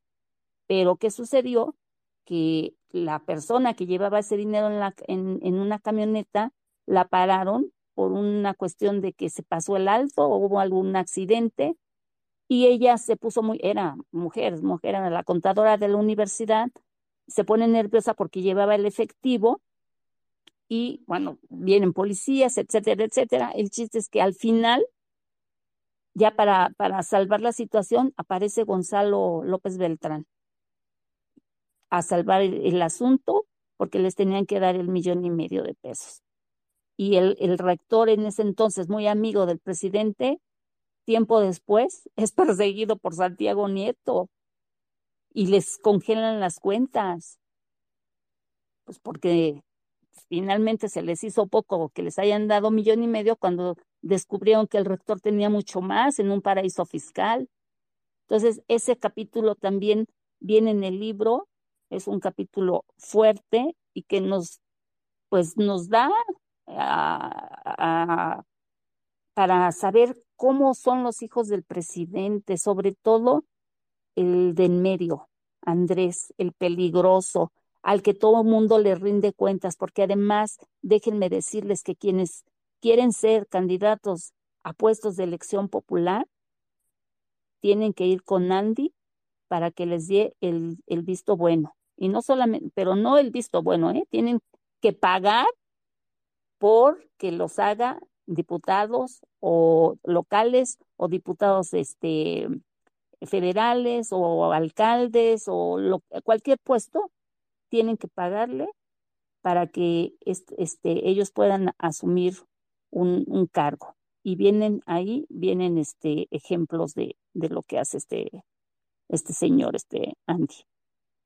Me, yo creo que me van a oír porque pues, el día que yo hablé con, el día que salió ese tema con Ciro, resulta que este, en la tarde, tarde noche, me entero de que este Gerardo Pasquel había enviado un desmentido a Radio Fórmula diciendo que ni conocía a Andy ni y que yo estaba dañando su prestigio, ¿no? Su buen nombre. Entonces, pues yo le dije a, a, a Ciro, oye, vas a leer la carta, pues déjame ver qué dice, ¿no? Para yo responder, porque en primera, pues yo no soy quien este, está causándole daño a, su nombre, yo no soy eh, quien está hablando mal de, de este Gerardo Pasquel, yo lo que dije es que es una víctima, que fue una víctima de extorsión. Quien le está, quien está diciendo que es un delincuente o un presunto delincuente, pues es el FBI, no yo. Y entonces, pues yo me pregunto y les pregunto a ustedes, a todos ustedes, ¿por qué el presidente de la República no investigó a los Pasquel? ¿Por qué los dejó pasar? ¿Y por qué después de este suceso se han beneficiado con muchos contratos, ¿eh? No saben cuántos. Y eso, el día que, este, que haga yo la presentación en la Ciudad de México, que espero encontrar lugar, este, ahí voy a, estamos viendo cómo, cómo presento todas las pruebas, porque cada capítulo tiene pruebas, ¿eh? excepto el de Ahumada. Pero todos los demás tienen pruebas, incluyendo a este, no, no tengo un video donde se le da el dinero a Andy, no, pero sí tengo este documentos de los beneficios que han tenido los hermanos Pasquel en este gobierno. En lugar de ser investigados, en lugar de que se les congelaran las cuentas como a muchos, no, han ganado dinero que tienen resort, donde la gente va a cazar animales. Imagínense, para mí, cazar animales. Entonces, es, es, es, es, es, es un caso de corrupción de terrible entre eh, los, el hijo del presidente, el verde ecologista y los hermanos Pasquel. Es un caso que está ahí en el libro. Otro caso, que ya lo verán ustedes, tiene que ver con Sergio Carmona, el rey del Huachicol, que fue asesinado. Ustedes recordarán este personaje. Bueno, pues en el libro yo traigo esa parte eh, con pruebas, también documentos de la relación de Mario Delgado con ellos hay bitácoras de vuelo de Mario con eh, Erasmo González, que ha sido este, que incluso ahorita está de diputado y que lo va a mandar como senador, o sea, es lo que les digo. Ahora los narcotraficantes o los guachicoleros o todas estas gentes que se dedican a pues a, hacer daño, van a ser legisladores. Y entonces ahí viene ese caso con pruebas que Mario no va a poder refutar ni desmentir, porque ahí está la relación que tuvo con Sergio Carmona y cómo ahí también involucran al general Audómaro Martínez, que es el encargado por órdenes del presidente del CISEN. Bueno, ya no existe, pero es el CISEN, según, según ellos no, pero es el, el que nos espía. Entonces, ahí se habla también de él y de que a Morena no le convenía que Sergio Carmona estuviera vivo. Ay, se los dejo nada más para que ustedes lo analicen y cuando lean el libro, pues van a llegar a, a, su, a sus propias conclusiones. Y bueno, finalmente otro capítulo hay más. Este, viene la eh, Julio Scherer, viene la comadre de, del presidente Carmen Lira, que de verdad, o sea, le, a Carmen Lira la ha hecho millonaria. En la jornada es la que más dinero se ha llevado de publicidad de este gobierno, pero no solamente le bastó eso, sino que les dio, le dio como cuota de poder Notimex para que, para que con el dinero de Notimex, este, pagara bots para atacar a sus opositores, para atacarnos a nosotros, toda esa gente que me insulta y que me dice tantas cosas y que le dicen a muchos de ustedes también, pues Carmen movió todo ese dinero para eso y, San Juana Martínez, que pueden decir, es que ya el, el, se, arregló el, el, problema de la huelga de Notimex. No, no, no, no se arregló. O sea, les van a dar un cheque a los compañeros. ¿Que cuánto tiempo les va a durar? Aquí la cuestión es que el presidente eliminó una fuente importantísima de trabajo para, para los periodistas. ¿Por qué? Porque él cree que su mañanera es la que debe de, de, es, es la que debe, este, la, la que da las noticias, o sea, él es el que tiene que, el, el, el único vocero. Entonces, rompió una fuente importantísima de trabajo y dejó desempleados a cientos, a cientos de compañeros, de reporteros, de fotógrafos, de gente profesional que durante años Notimex fue fundamental para este país para, para, para informarnos. Entonces, no es una historia terminada tampoco. Y Carmen Dira está involucrada ahí, con, beneficiándose de uno y de otra manera, y también usando Notimex para venganzas, venganzas personales, porque la señora tiene problemas con el papá de la secretaria de gobernación. Ya le dan todo ese capítulo y también ahí vienen pruebas de eso. Y eh, finalmente, para después yo ponerme a su disposición, si quieren hacerme alguna pregunta, un tema que creo que es el más relevante por, por lo que significa, es eh, la pensión a los adultos mayores. Esto no debe de indignarnos, esto nos debe llevar a actuar. Yo les voy a decir por qué. Porque el presidente eh, siendo jefe de gobierno, lanza lo de la tarjeta de adultos mayores. Con los adultos mayores hace campaña. Con los adultos mayores llega a la presidencia. Con los adultos mayores hace su revocación de mandato. Con los adultos mayores hace todo lo que se le pega la gana y con los adultos mayores va a querer imponer a Claudia Sheinbaum. Pero ¿qué está haciendo este el, el presidente con, con los adultos mayores, con la pensión?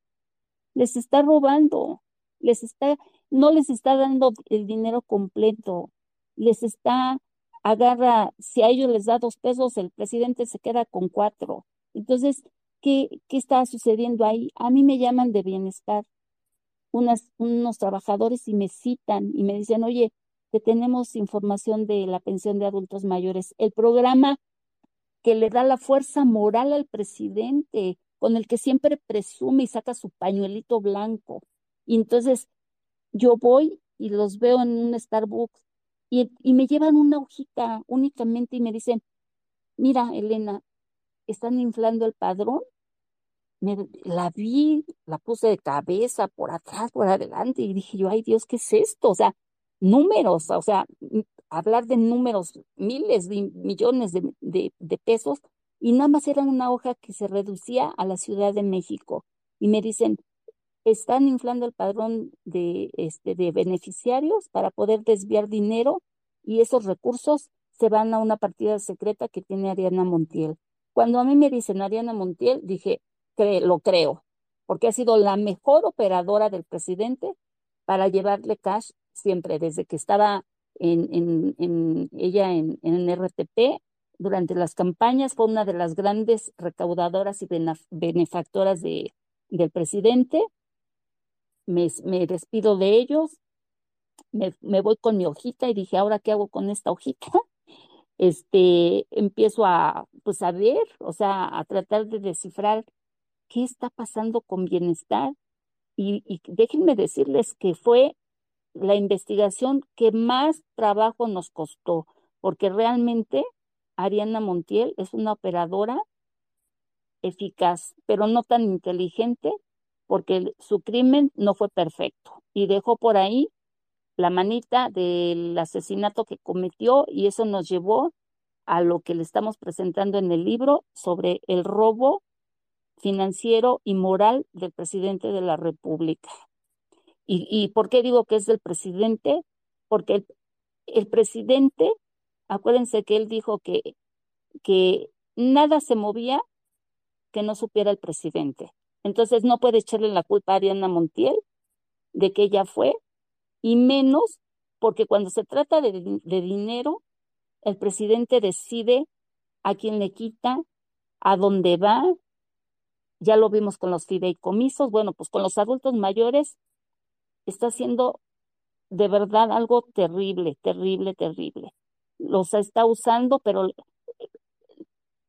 no les da su dinero completo. Y ahorita yo quiero que Sergio me ayude para que les explique cómo es el esquema de este, cómo se dio este esquema, porque tiene que ver con el padrón, pero que él les explique perfectamente bien cómo, cómo fue que llegamos a la conclusión, porque yo me fui hasta Barcelona a verlo a Sergio y decirle, Sergio, hay esto, o sea, hay que, este, yo estuve revisando entidad por entidad y, y, y, me salían, me brincaban números, luego hablé con Elena y le dije, Elena, está sucediendo esto, y Elena yo, también se metió al tema y finalmente me fui a Barcelona y dije, estando allá, pues aproveché y busqué al doctor y le dije, a ver, doctor, te voy a poner a trabajar. No, no, necesito que me hagas el prólogo, pero además necesito que me ayudes a, investigar este asunto que, que este, parece ser que es el fraude más fuerte de Andrés Manuel López Obrador.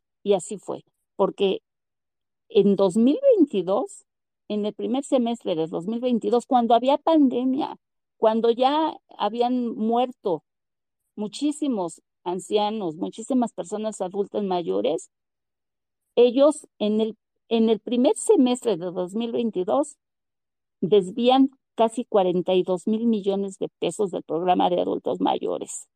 Tres Segalmex, imagínense, tres Segalmex en un semestre, en un semestre nada más. Y a los adultos mayores, que en aquel entonces les daban 1.920 pesos, pues les, si hacemos algo y, yo lo digo en el libro, que esto es un peculado tremendo y que el peculado es cárcel y que el peculado se tiene que pagar y sancionar. O sea, yo creo que como sociedad civil, y se los digo claro así, y, y, yo, yo no quiero quedarme en, en hacer un libro, en escribir un libro y en presentarle las pruebas. Yo quiero ir más allá, yo quiero ser, yo quiero ser activa, o sea, quiero este, contribuir más con mi país y con todos los mexicanos, porque aquí vivo, porque yo no me quiero salir de, de México huyendo, yo no soy una delincuente y tampoco quiero que mi familia viva como estamos viviendo, ni que ustedes vivan así como estamos viviendo, que haya miedo, no quiero. O sea, también quiero que, que este, contribuir a, a liberar a nuestro país, pero sobre todo a que se haga justicia, tenemos que ayudar a todos estos ancianos que les han robado. A todos nos han robado a nosotros porque Acuérdense que el dinero que sale para las pensiones son nuestros impuestos, de tuyos, de Gabriel, de Analú, de Alonso, de todos los que me están escuchando, ese es el dinero de nuestros impuestos. Yo por el rey del cash, déjenme decirles que pagué casi 700 mil, 800 mil pesos por el rey del cash. Y, y, y, y, ese dinero se lo está quedando el presidente y Ariana Montiel. Ariana se van a morir y van a tener dinero, o sea, para todas sus generaciones, no sé. De verdad, o sea, me, yo me pregunto y me preguntan, oye, ¿y dónde está ese dinero? No, no sé, o sea, yo podría decirles que lo está metiendo en la campaña de Claudia, o puedo decirles que están las obras, estas elevantes blancos que construyó este señor y que no sirven para nada, o a lo mejor los tienen en un paraíso fiscal. Todo eso va a salir porque ustedes, yo les digo que la verdad siempre sale. Y entonces, este es el abuso más grande del presidente de la República, decir y salir con su pañuelito blanco y decir que tiene autoridad moral que le da el pueblo y que le dan los adultos mayores a los que ama y a los que quiere con todo su corazón y que verdaderamente los adultos mayores lo quieren porque lo quieren, muchos de ellos lo quieren de verdad por la ayuda que les da, por la necesidad, pero muchos de estos adultos mayores no, no les alcanza lo que les dan actualmente, 4.800 pesos bimestrales, cuando les quitó los medicamentos, cuando les quitó el servicio médico, cuando hay un sector de ellos que son dependientes. Y entonces, ¿qué pasa con un adulto mayor cuando es dependiente? Tiene que tener alimentación especial, tiene que tener una cuidadora y no una, no una persona que le haga que hacer, no, cuidadora, que sepa darle medicamentos, que lo tenga que inyectar, porque a lo mejor ya no se puede mover, que le tenga que cambiar el pañal. No les alcanza. O sea, el presidente con nuestros impuestos está dando limosnas, parándose el cuello, pero ellos se están llevando una tajada enorme que no ha parado. O sea, les estoy hablando de un caso de un semestre. Todavía en 2023, porque además con, con este, llegamos a la conclusión de, con todos estos, eh, de, de lo que yo les estoy hablando, con sus propios datos de ellos, o sea, con el PUB, que es el padrón único de beneficiarios. Todo esto a través de transparencia. Y ya, después el presidente fue cuando eliminó este transparencia y ya no quería nada y, ya acuérdense que el INAI estuvo mucho tiempo sin, sin funcionar, pero todavía alcanzamos a sacar información del INAI que nos dio este, para, para tener estos datos, con el informe de la secretaria de Bienestar, con el informe del presidente, que cínicamente va a, dar su informe anual, con, con, con datos de un semestre, y no sabemos qué pasó con los demás, pero en 2023 que buscamos un bimestre, ya habían desviado, en 2023, estoy hablando de febrero o marzo, ya habían desviado más de 7 mil millones de pesos. Así que, ¿cuánto creen que lleven ahorita? Y si ustedes me permiten, Gabriel, y todos los que me escuchan, yo le pediría a Sergio que nos haga el favor de que les explique el esquema de, de, de cómo se dio esto, cómo, porque es un, es complicado. Entonces, Sergio, que es, es este economista y que, que nos me ayudó a llegar a esta, a esta a este crimen, así, porque es un crimen, que les diga cómo estuvo ese asunto. ¿Puedes platicarlo, Sergio? Sergio, ¿estás ahí? Ya para ti debe ser ya muy... No, está en México. Sergio está en ah, México porque ah, vino a la, me va a acompañar a, la FIL Guadalajara. Buenísimo. Entonces, este, tiene que andar conmigo, así que no, nada de que está dormido. ¿Está por ahí, Sergio? está bien. Sergio, Creo que ya no nos escucha. Sergio, ¿No? No, creo que sí está, pero no tiene, no puede abrir su micrófono. Sergio, si puedes salir y volver a entrar, porque no, no, no te, no te, no se puede abrir tu micrófono. Pero bueno, ahorita estará aquí Sergio con nosotros. Bueno, eh, la, la cuestión es que recurrimos, o sea, déjenme decirles que aparte de, de, de ver el padrón único de beneficiarios, de ver este el, el informe de Ariana Montiel, del presidente. Obviamente nos fuimos a consultar. ¿Ya está, Sergio? Parece que sí. Ya, ya te escuchamos, Ah, adelante. Yo los ok. estaba escuchando, pero ve- veía que no, qué, impo- qué impotencia. Sí me escuchan bien, ¿verdad? Sí, Sergio, perfecto, adelante. te escuché Adelante. todo, Elena. Estaba, no, no, yo estuve presente todo el tiempo escuchándote. Aquí voy. Este, o sea, no, no hay nada que me tengas que, que poner al, al tanto de qué va. Y gracias que, o sea, oye, primero que nada, gracias que me invitaste a ser tu prologuista. Para mí fue algo extraordinario, tú lo sabes, te lo quiero reiterar en público, que cuando me llamaste y me lo dijiste, no podía yo creerlo de, que te dije, oye, esto realmente es, este, pues muchísima gente querría ser tu prologuista y hasta te dije si quieres pensarlo. Este, claro que yo no quería que lo pensaras, hago la aclaración. Pero bueno, oye, al tema, al tema, al tema. Y agradezco que no lo pensaste. Es, ¿qué, qué es lo que ocurre? Elena me presenta la situación. Entonces, bueno, ¿cómo podemos cuadrar las cifras? Y una manera de hacerlo, a ver, todos estamos trabajando con estimaciones. Son estimaciones gruesas, pero créanme que los van a convencer. No tengan la menor duda al respecto, que son contundentes, vamos a decirlo así. En el sentido de que este, pues, los números no mienten, o los números, pues, de una o de otra manera tienen que cuadrar. ¿Y cuál fue esta manera? Una fue dar seguimiento al padrón único de beneficiarios del programa, que es gigantesco, por supuesto. Entonces, ¿qué es lo que dice eh, el gobierno? ¿Qué es lo que dice el licenciado? Permítanme que le llame licenciado, a mí decirle presidente me molesta extraordinariamente, aunque lo es, obviamente, ¿no? Y fue electo y es legítimo y lo que sea, pero déjenme refiero al, al licenciado o al demagogo, Me- mejores son términos que prefiero. Y entonces, este, ¿qué es lo que dice el informe del demagogo? El, último informe, que al mes de junio, corte de junio, como suelen hacer muchas veces los informes de gobierno, que son el primero de septiembre, hay 11 millones 427 mil 422 beneficiarios del el programa. Si ustedes ven la pirámide poblacional de INEGI, del Consejo Nacional de Población, de cuántas personas hay en México de 65 años o más, la estimación de INEGI y CONAPO es que había, o hay, más o menos, obviamente, 10 millones 333 mil. Entonces hay un millón, casi un millón cien mil de más extras. Pero no solo eso, en el último año, el gobierno ha estado metiendo al padrón, ha ido creciendo más o menos en 90 mil personas mensuales.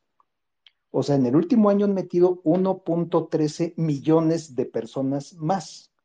O sea, ya la ambición es tal, o el descaro es tal, que están, o sea, que, que bueno, es que ya no hay manera de que esto pueda cuadrar. Pero aparte tengan en mente una cosa. Esto es suponiendo que los 10 millones 333 mil, todos, todos los de 65 años para arriba, incluyendo a Carlos Slim y a todas las familias más ricas de México que me pongan enfrente, están cobrando la pensión, la pensión de adulto mayor.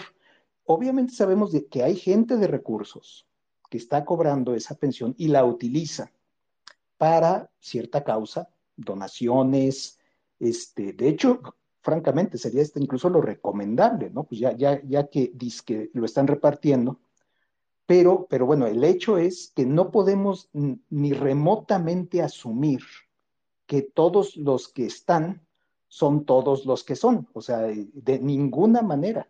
O sea, hay mucha gente que no está cobrando esa pensión y aunque estuvieran cobrándola todos y cada uno, de todas maneras sobra un millón o falta un millón cien mil aproximadamente.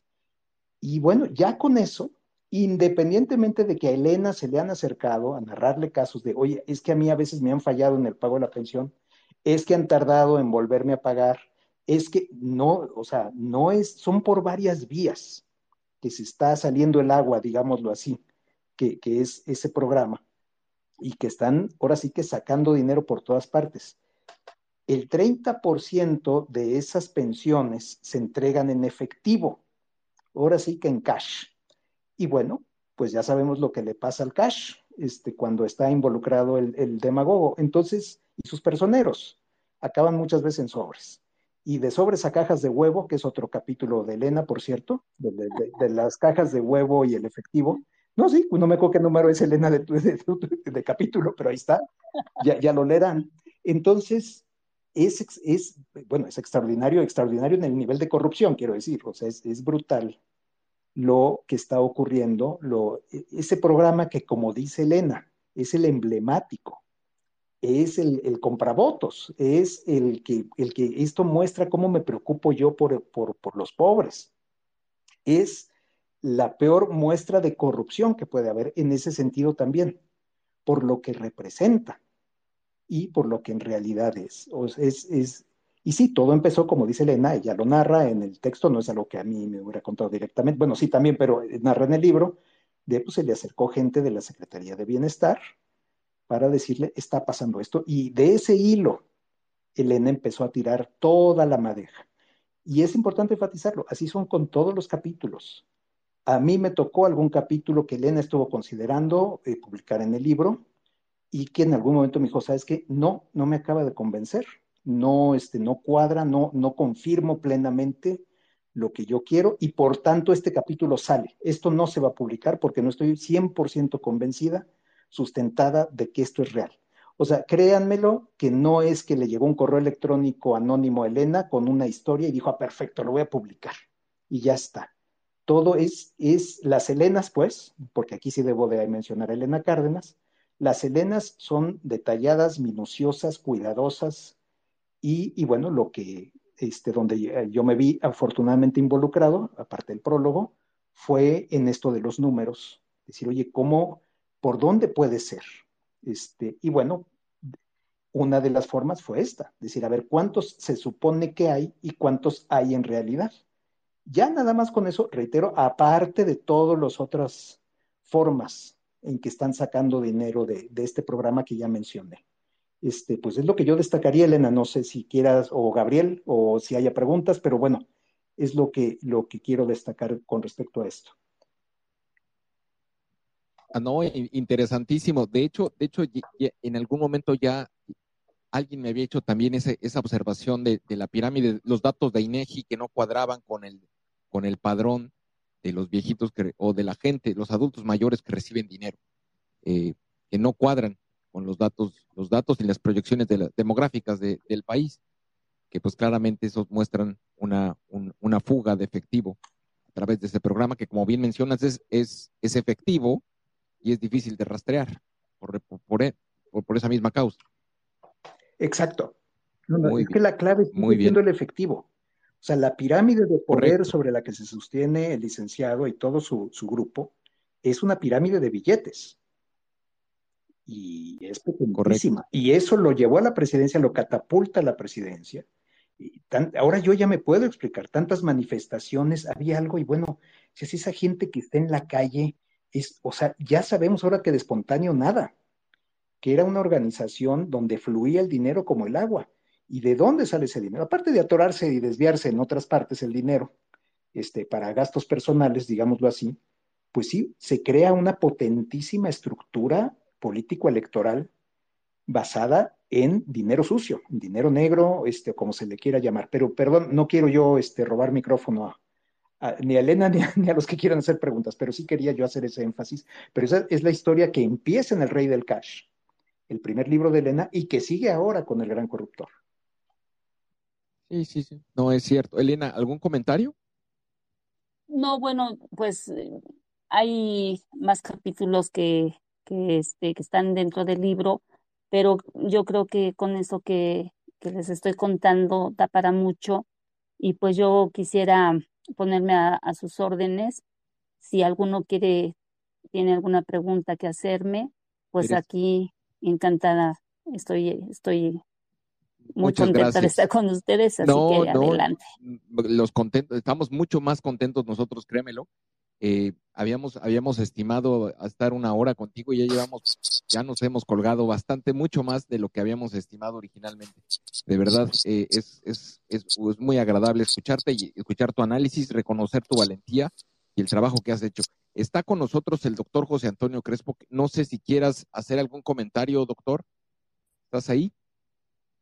Sí, aquí estoy, estoy oyendo.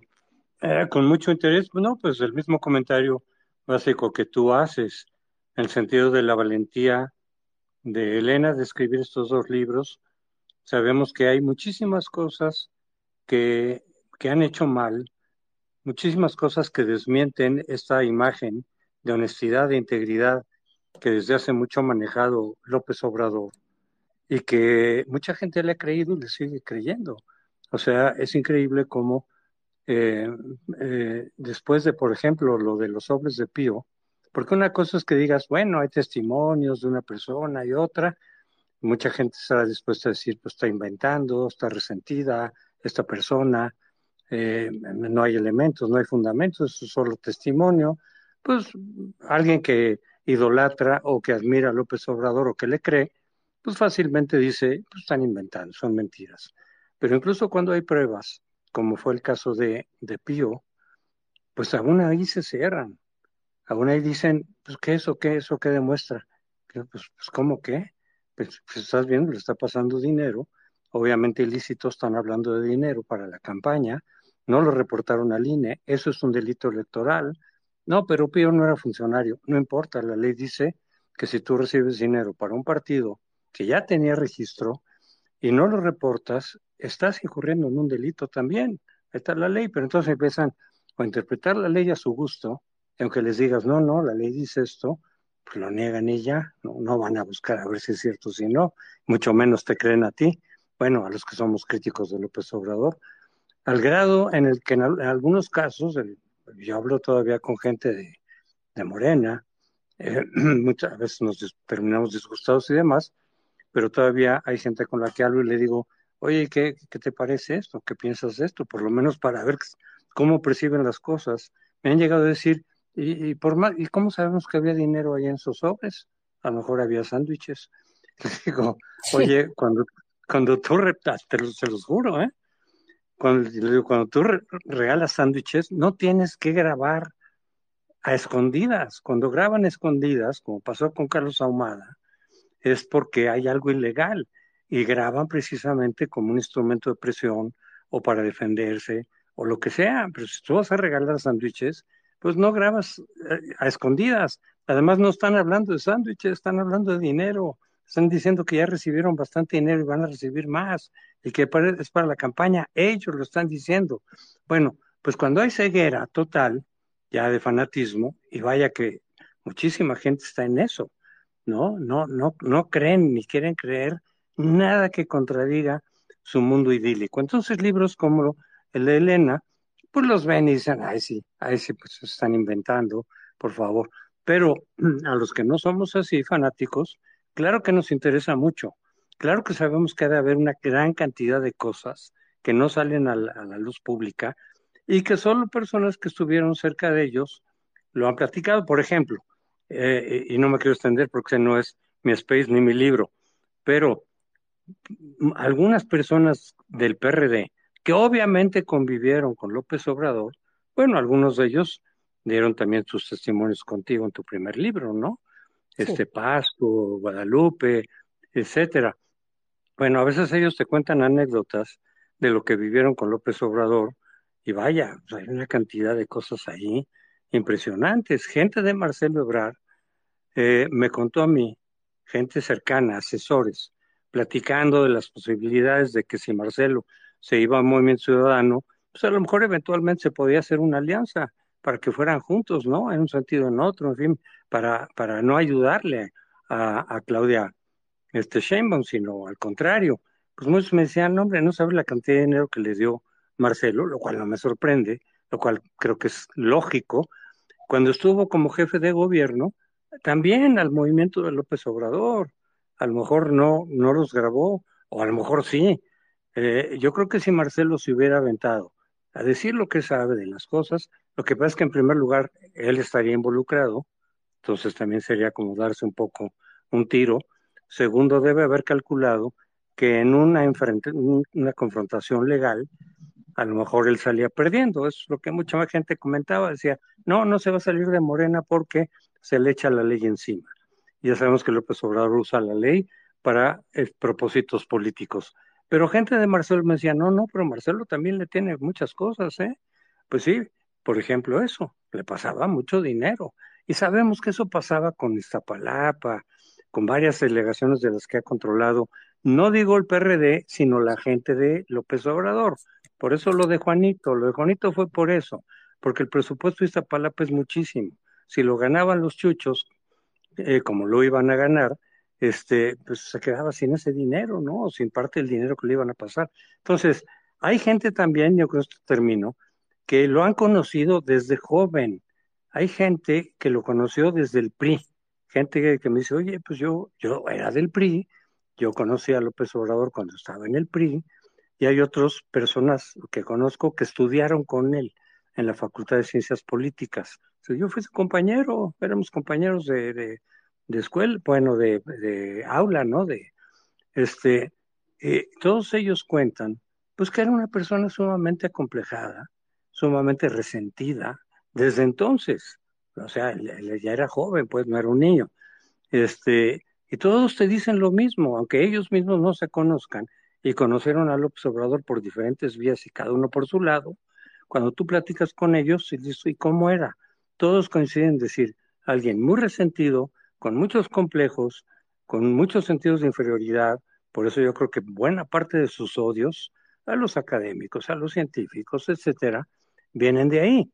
Bueno, pues son testimonios de gente que lo conoció y que, y que, y que te dicen cosas que obviamente contradicen la imagen de honestidad, de integridad, de, de fuerza, de, de autodeterminación real que pueda tener López Obrador. Y sin embargo, aquí el problema, y en eso, y no de mérito para nada, los libros de Elena al contrario, porque a la gente que sí estamos dispuestos a, a ver las cosas, pues nos ayuda, digo, hasta por interés decir, mira esto, mira el otro, lo de los hijos de, del observador, que tampoco es sorpresa, pero es distinto a tener ya un testimonio más concreto, más directo, ¿no? Es diferente hacerte tú la idea de que pues, seguramente no son tan honestos a que te digan, no, no, pasó esto y esto y esto. Bueno, nos ayuda a completar el panorama. Pero yo lo que lamento es que el fanatismo sea tal que aún con testimonios, con pruebas, con elementos, con videos, simplemente se cierran y siguen pensando que López Obrador es una persona íntegra. Véanlo en las redes, ¿no? Siguen hablando y decir el mejor presidente, el más íntegro que hemos tenido.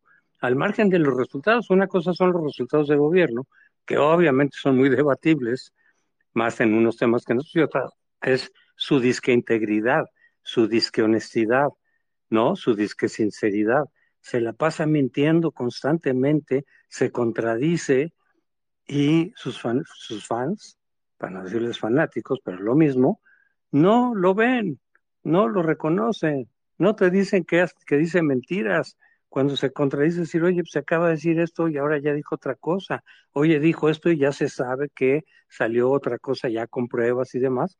Nada. Entonces estos libros que sí ayudan, que ojalá hubiera más testimonios de la gente que trató de cerca a López Obrador.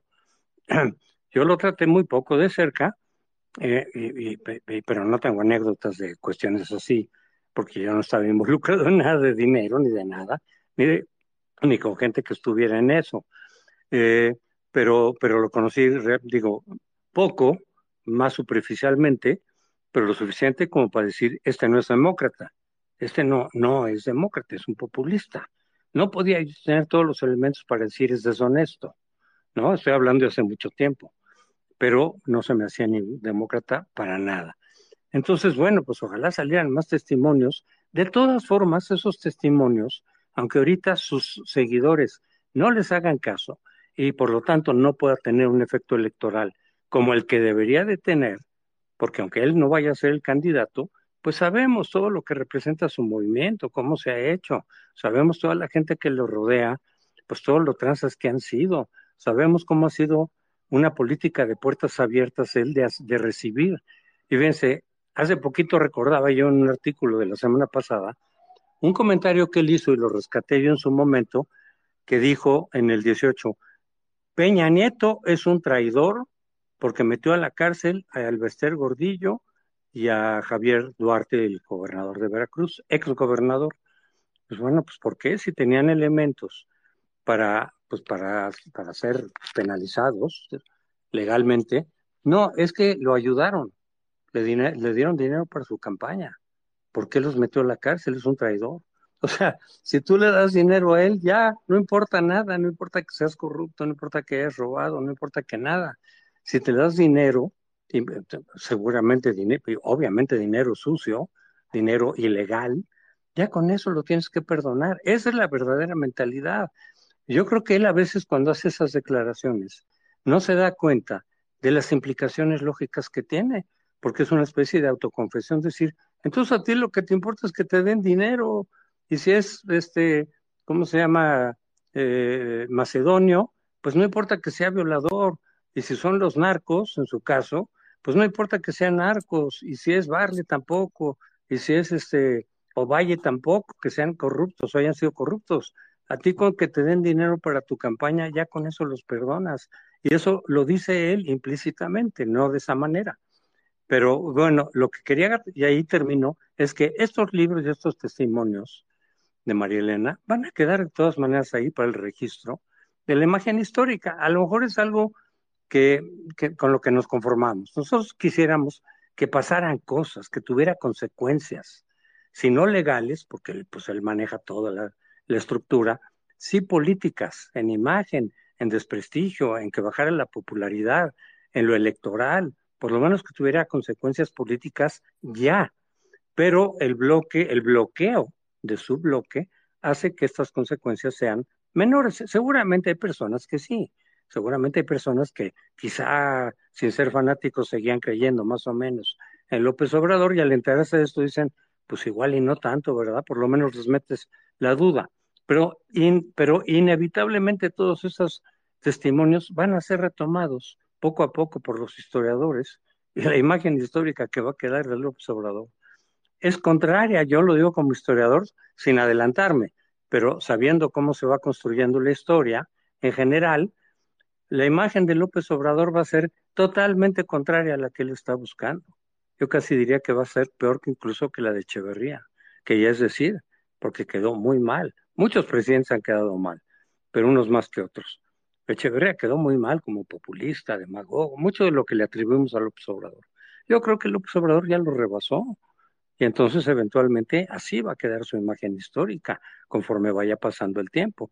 Y estos elementos y estos testimonios van a ser tomados por los historiadores para incorporarlos en la visión general de la imagen de López Obrador.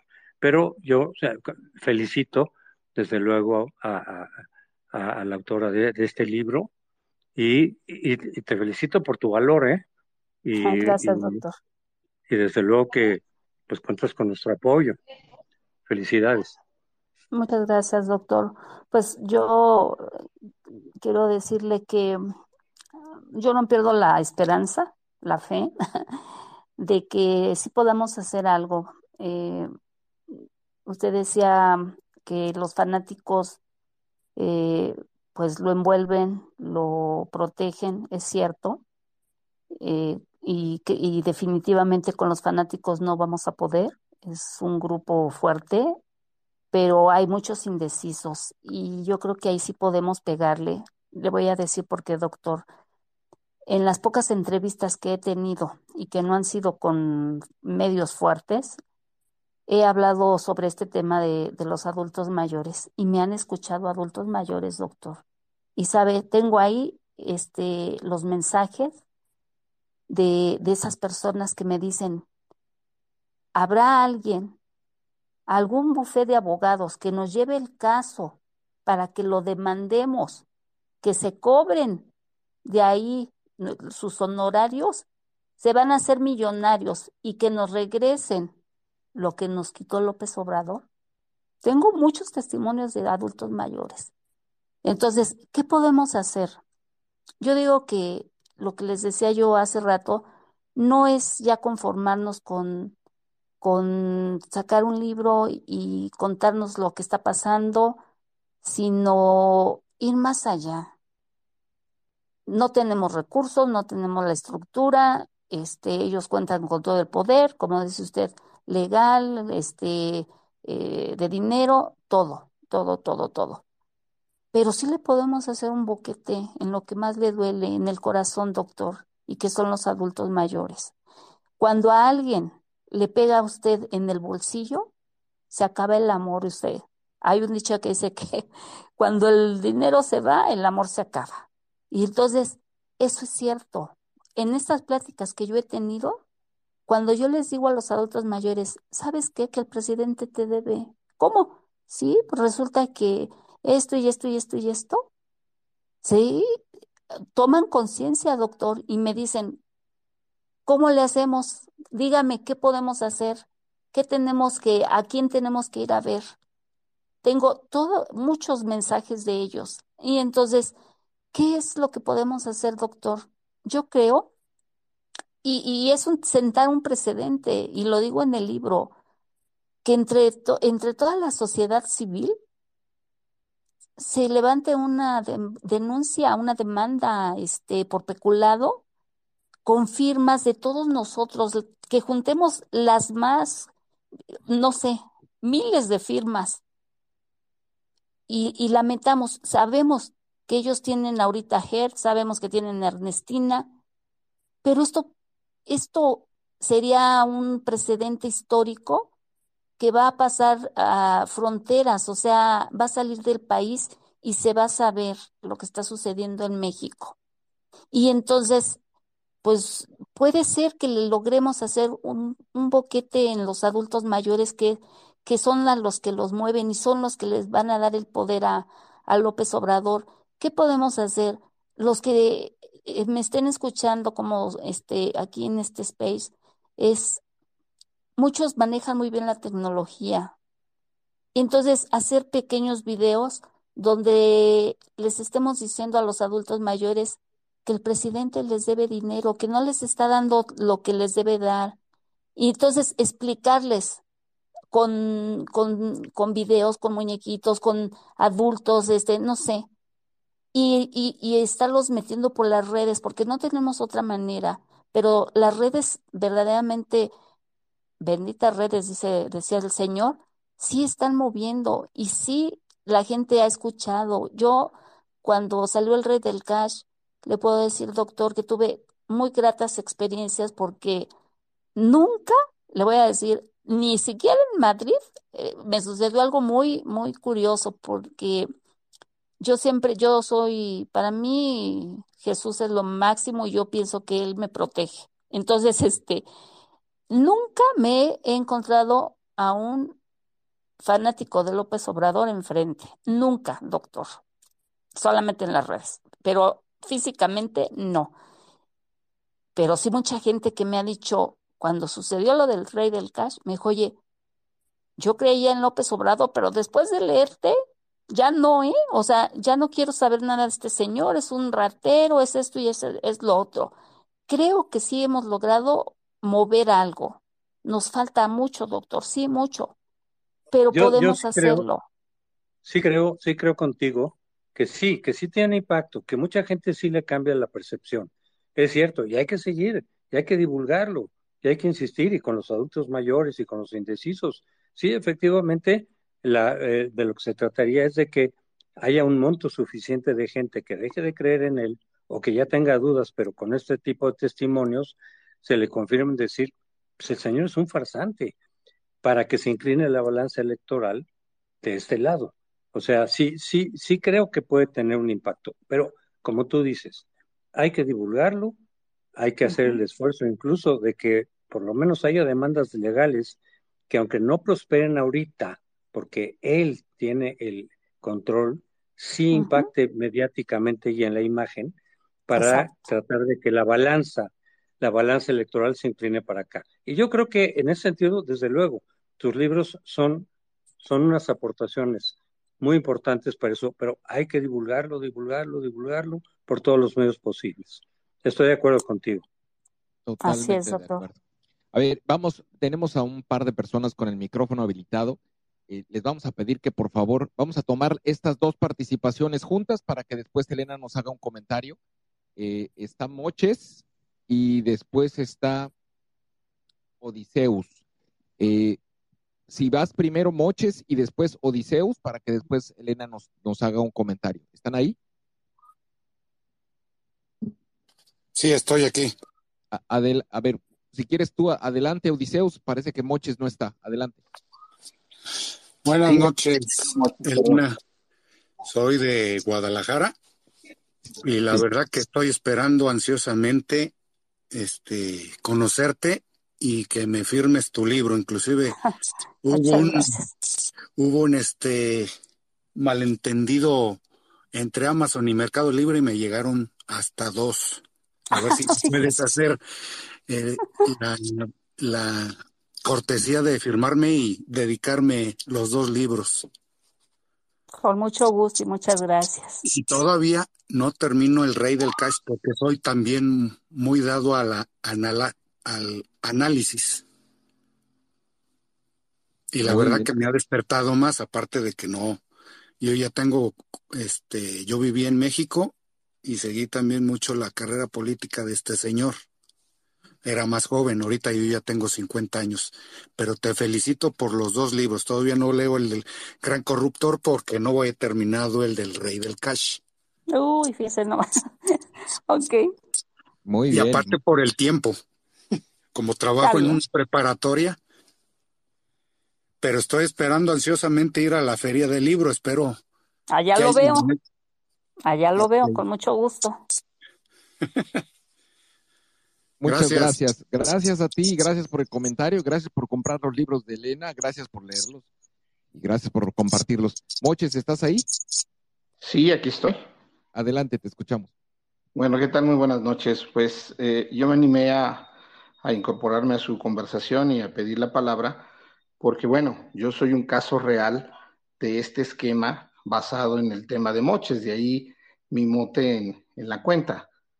Yo trabajé para la Secretaría de Relaciones Exteriores y a mí el director general de delegaciones, que ahorita le llamaremos Carlos X, porque yo sí lo tengo demandado penalmente ante la Fiscalía General de la República, él desde el momento en el que entramos a trabajar como encargados de oficinas de pasaportes, pues su esquema que se manejan es que a través de su familia, de su esposa y de su secretaria que han trabajado durante años antes en Iztapalapa y, y eran gente de Marcelo, pues nos citaron un día, en especial a mí me citaron, que porque tenían un proyecto. Y ese proyecto se trató de caminar sobre Avenida Juárez y, decirme que a partir de la siguiente quincena yo tenía que aportar el 10% de mi sueldo en efectivo. Y este, yo sí pregunté que pues si era el proyecto, que por cuánto tiempo era, ¿no? Y, este, y, este, para qué era. Entonces las instrucciones fue que eran instrucciones del jefe y que eran para sus proyectos. Llámese jefe Carlos como director general de las delegaciones de pasaportes o eh, directamente el canciller Marcelo. Entonces, pues a partir de ese momento, cada quincena era asistir a, la, a la Secretaría, a la Cancillería, a caminar sobre Avenida Juárez y entregarles este efectivo. Desafortunadamente para mí, y eso es lo que nos ha llevado a tener la denuncia, es que pues su secretaria algún día que la agarré medio, digamos, ocupada, me dijo que le depositara a través de una transferencia. Y de ahí le hicimos transferencias bancarias y eso es lo que me ha permitido, claro, lo que ustedes comentaban, como están en el poder, pues han sabido manejar las cosas y este y han estado pateando y, eh, la pelota y el bote y han guardado el expediente. Desafortunadamente, este, pues yo perdí el trabajo cuando yo ya no estuve pues dispuesto a seguir colaborando con esta situación, porque no solo pasó esto, sino pues son gente que créanme, digo, yo soy una persona que trabajó mucho en el sector financiero y pedí una oportunidad porque a veces a cierta edad a uno se nos cierra mucho la oportunidad en, en el sector privado. Y bueno, pedí la oportunidad de trabajar en el gobierno, se me dio, pero este, pues resulta que esas personas, este, a pesar de que están en esos puestos, y hablo en especial de, pues de quien yo le reportaba que era el director de delegaciones, pues tienen ciertas carencias en, en cuanto a valores y, y a temas créanme, de estudios, que son gente que todavía te habla y te dice aiga, ¿no? Este, cuando se dirige a ti, y te empiezan a pedir no solo eso, sino ciertas cosas que vayas tú a reuniones y hagas cosas que no. que no están de acuerdo. Entonces, cuando ya no estuve, en algunas cosas, pues me despidieron y ahí fue donde yo inicié, pues prácticamente este camino legal que ha sido un poco largo porque, pues como ustedes sabrán, este tema legal, pues implica hacer un desembolso importante en cuanto a de gastos de legales. Nosotros, digo nosotros porque somos varias personas las que nos atrevimos a denunciarlo.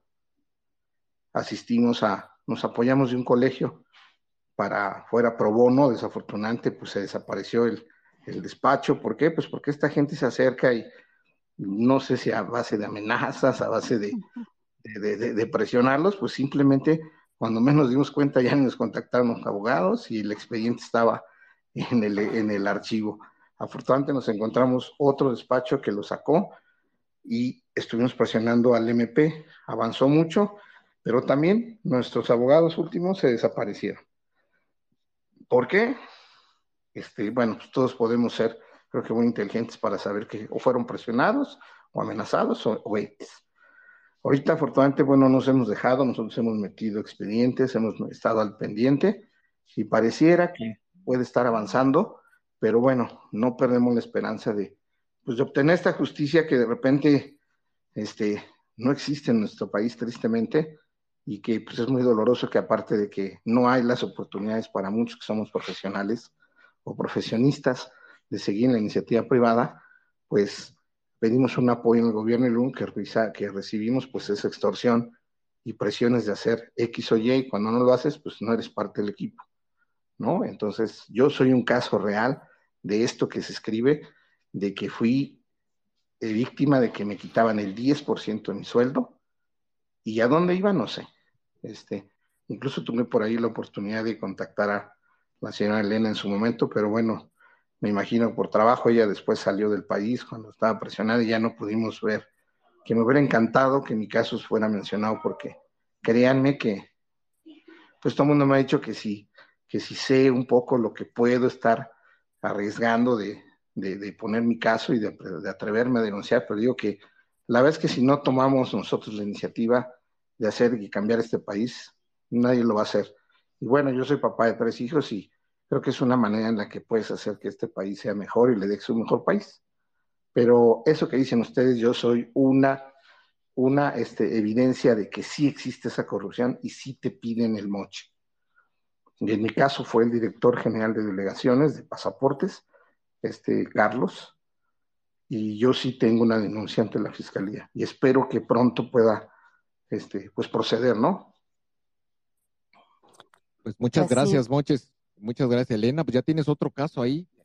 Bueno, ponerse sí, en contacto? no, no, no, y, déjame decirle al señor, este, se oye muy feo el señor Moches. No, eh, ojalá algún día.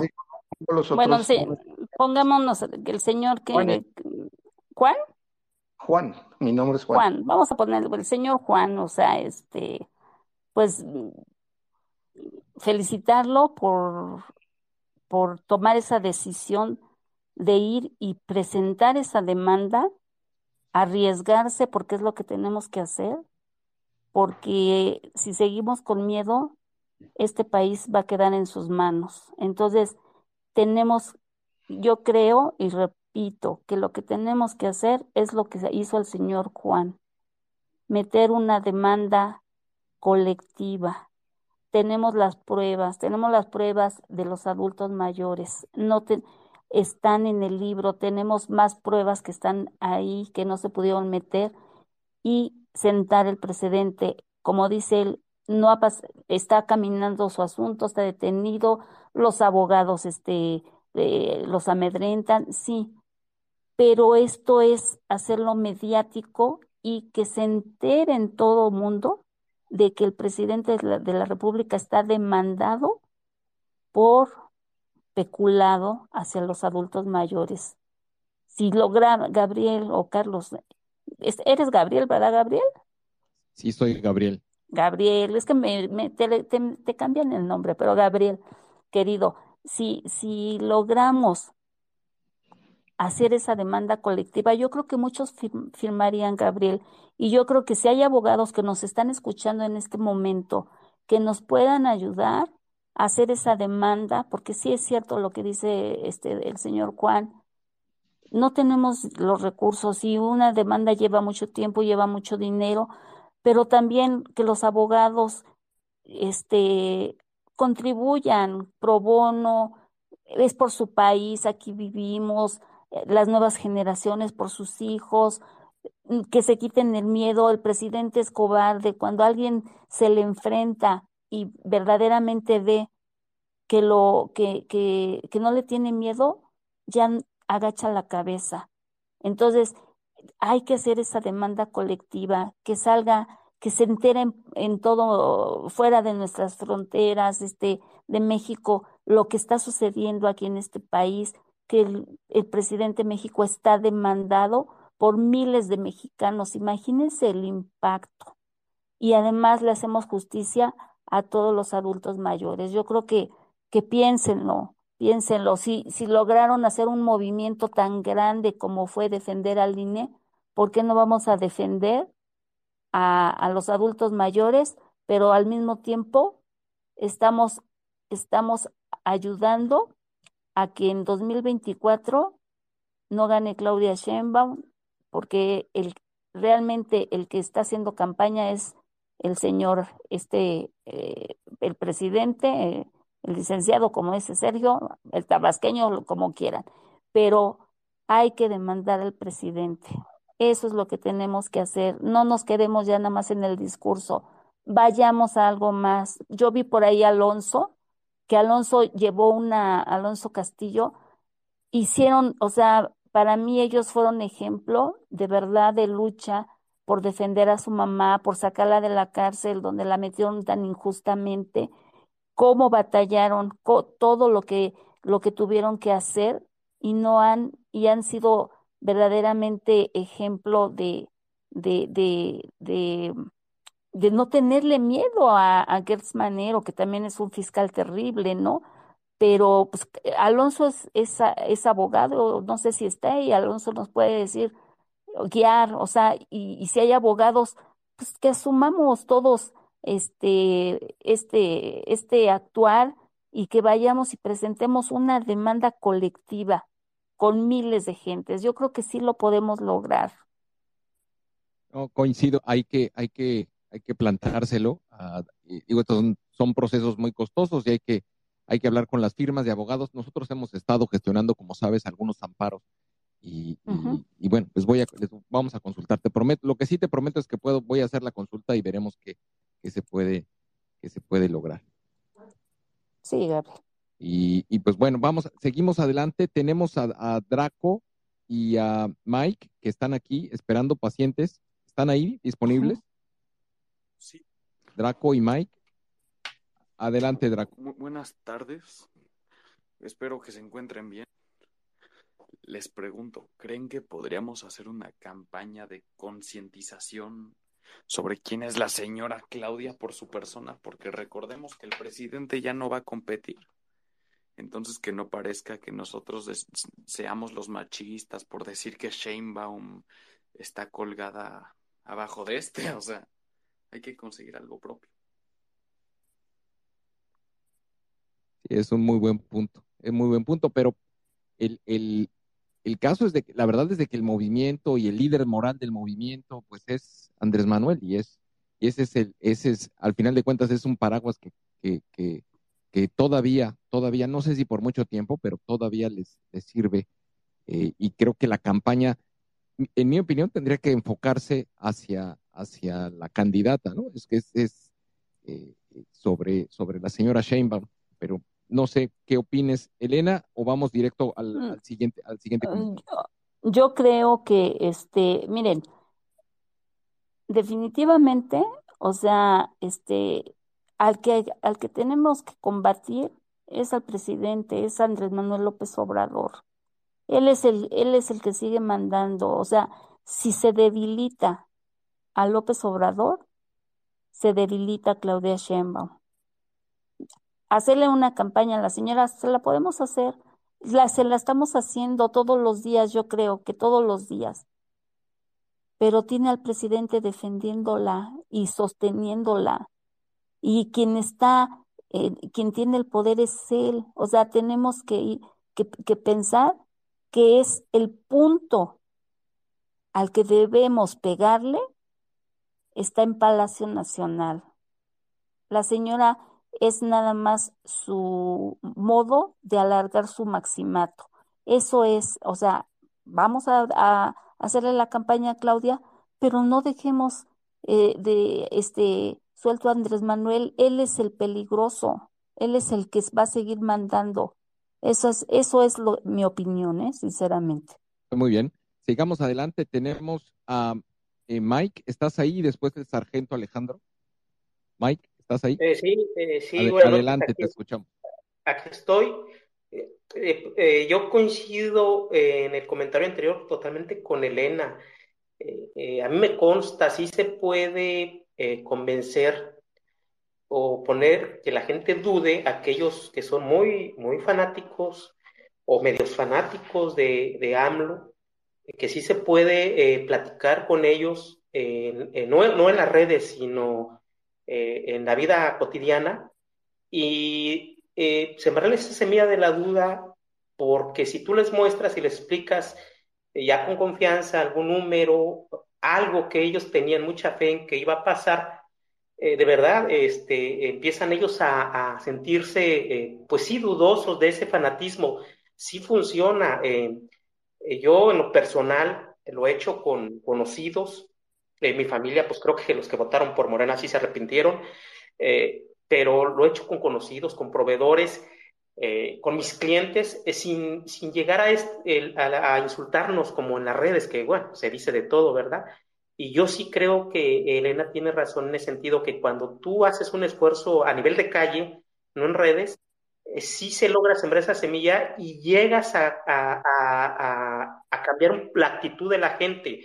Yo creo que mucha gente no se atreve a decir o, le da pena decir, es que me equivoqué. Yo les digo, es que tú no te equivocaste, el que se equivocó fue el otro señor, simplemente el señor es, pues, es un maestro de, del engaño, ¿no? Y pues engañó a muchos millones. Y a mí me da mucha satisfacción, al menos de gente que conozco, de que si hace dos años, eh, como que, no, bueno, es que mira, hay que esperar, hoy en día sí te lo dicen, bueno, es que, es que sí nos decepcionó, es que sí me está pasando esto. Y, y sí funciona, yo sí estoy de acuerdo con Elena de cuando se pueda, eh, eh, mostrarle algo, platicarlo, algo que ellos no pueden refutar y le dicen, mira, pues aquí está la información, no solo el libro de lo que escriben, sino lo que saca el Coneval, el INEGI, tú viste que ya no existe esa escuela de tiempo completo, ya no existe, eh, ya no lo hay. Entonces, ahí es donde despiertas conciencia, ¿no? Y cambias un poco la actitud. Ese es todo mi comentario. Muchas gracias, muchas gracias. Sargento, ¿estás ahí? Hola, buenas noches, ¿me escuchan? Adelante. Hola, ¿qué tal? Buenas noches a todos, Elena, este, María Elena y a Elena Cárdenas. Buenas noches a todos los oyentes. Quiero poner aquí, exponer tres puntos. Primera, en infinidad de ocasiones, su servidor, el de la voz, ha estado insistiendo, insistiendo hasta el cansancio, hasta el aburrimiento, en aplicarle a López Obrador el 39 y el 108 constitucionales. ¿Sale? Se puede hacer de la vía legal por medio de denuncias, no demandas. Denuncias. Una cosa es denuncia, otra cosa es demanda. Cuidado con eso. El 108 constitucional nos da, las herramientas para que cualquier ciudadano de a pie promueva una denuncia contra el presidente de la República por traidor a la patria. Y López Obrador nos ha dado todas las evidencias necesarias que actualizan dicho delito de traición a la patria el servilismo con el narcotráfico, el servilismo sobre todo con la cúpula de narcomilitares que nadie ha querido comentar ni tocar. ese es un punto, primera.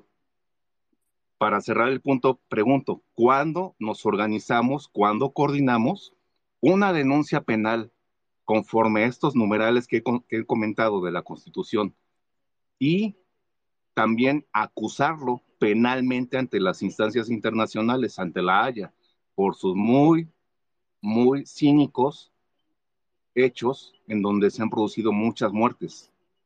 El huracán Otis, cómo tiene a la gente eh, lo de las inundaciones que provocó en Tabasco hace unos años, ¿sí? todo lo que él ha provocado por medio de su subordinación al narco, todas las muertes que han habido, eso yo creo que, creo, creo, sientan el, el sarcasmo, ¿no? Creo que eso configura el delito de crímenes de lesa humanidad. Ajá. Esa es la pregunta. Segundo punto. Indudablemente el objetivo a vencer es López Obrador. Él es el que mueve, todo y moverá todo si no lo paramos. Ya sea por un maximato donde imponga sus títeres, o ya sea, y lo voy a decir puntual y muy responsablemente, por sí mismo, porque yo soy muy mal pensado y este señor está haciendo muchas artimañas para reelegirse. Se van a acordar de mí cuando esto empiece a pasar. Si no pasa nada, pues no, hay problema. aceptaré mi responsabilidad por haber sido un poquito paranoico, ¿verdad? Pero miren, yo soy muy mal pensado, yo pienso mal. Ajá. Si no se reelige el señor, lo va a hacer por medio de alguien, ¿vale? Aparte, acuérdense que los morenacos quisieron, obtienen por ahí una este, iniciativa de ley para convertir a López Obrador en senador vitalicio una vez que salga del poder. ¿Esto por qué? Porque al señor le quieren regalar fuero. ¿Por qué? Porque si no lo arresta la DEA, lo matan los narcos. Y el que él sea senador vitalicio implica que él tenga guardia permanente.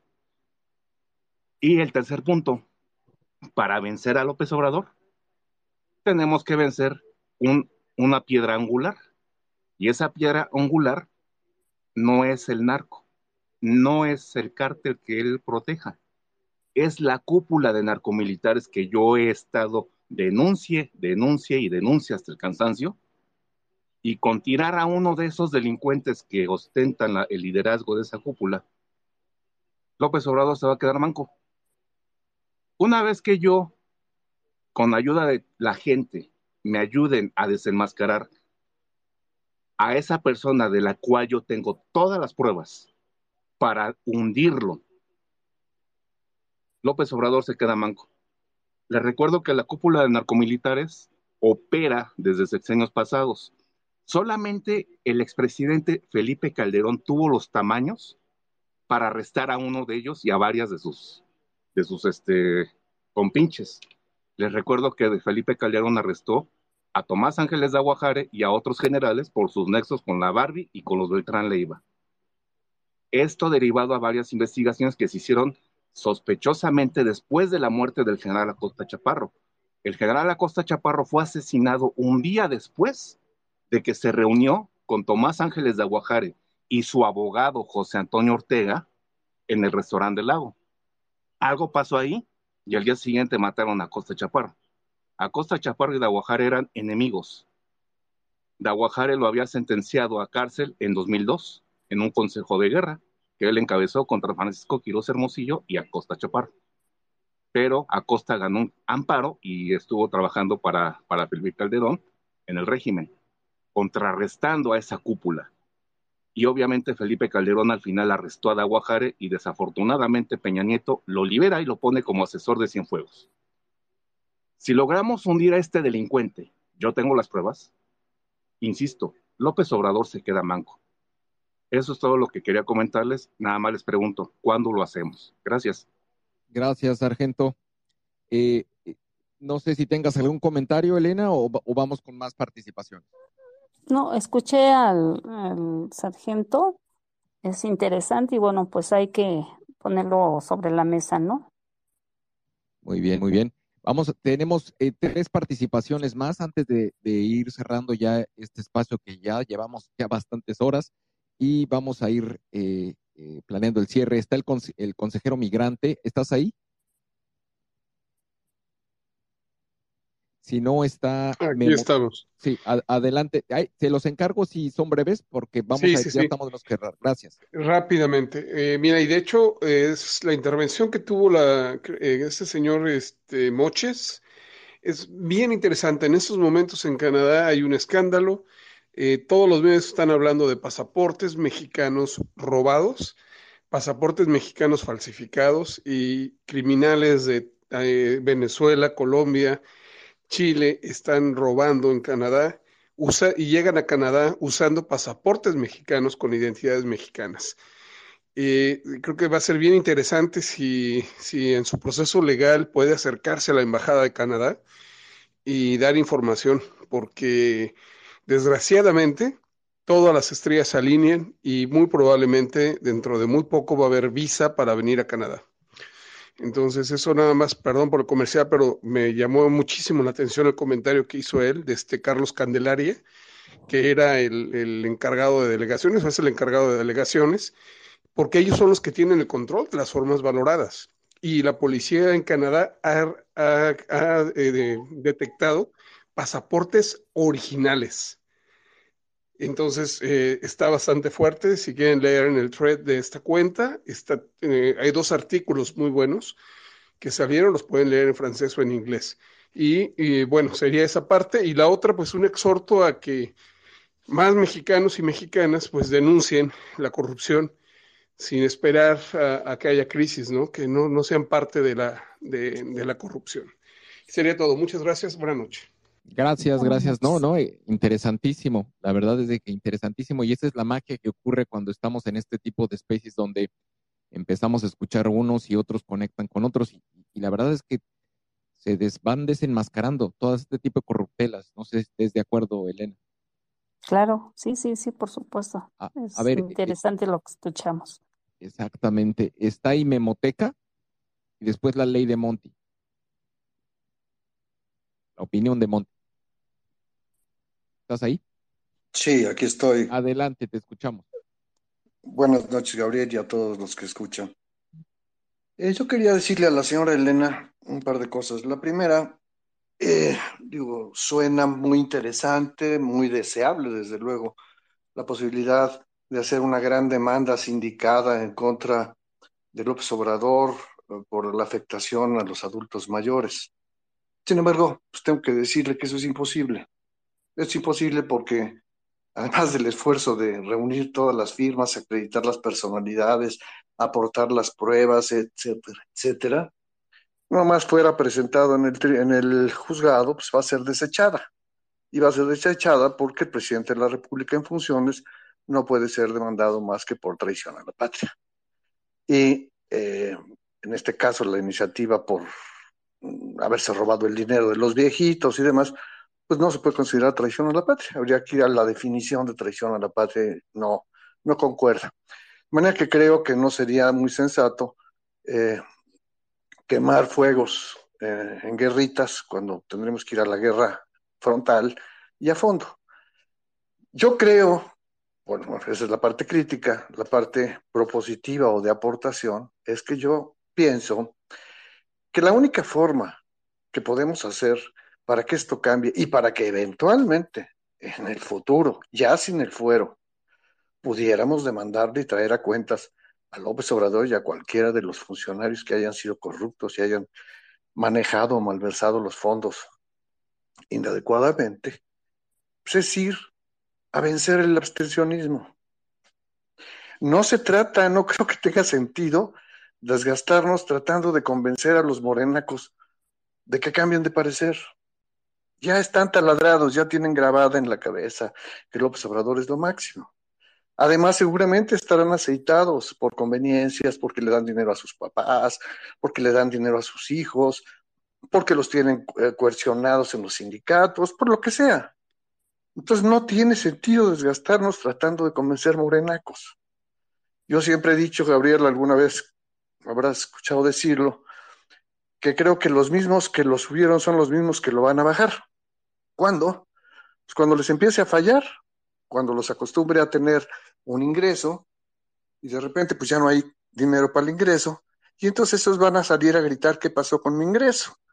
Se van a sentir traicionados y entonces por sí mismos puede ser que cambien su visión del observador pero no porque nosotros los vayamos a convencer con cualquier argumento o pruebas que les puedas presentar.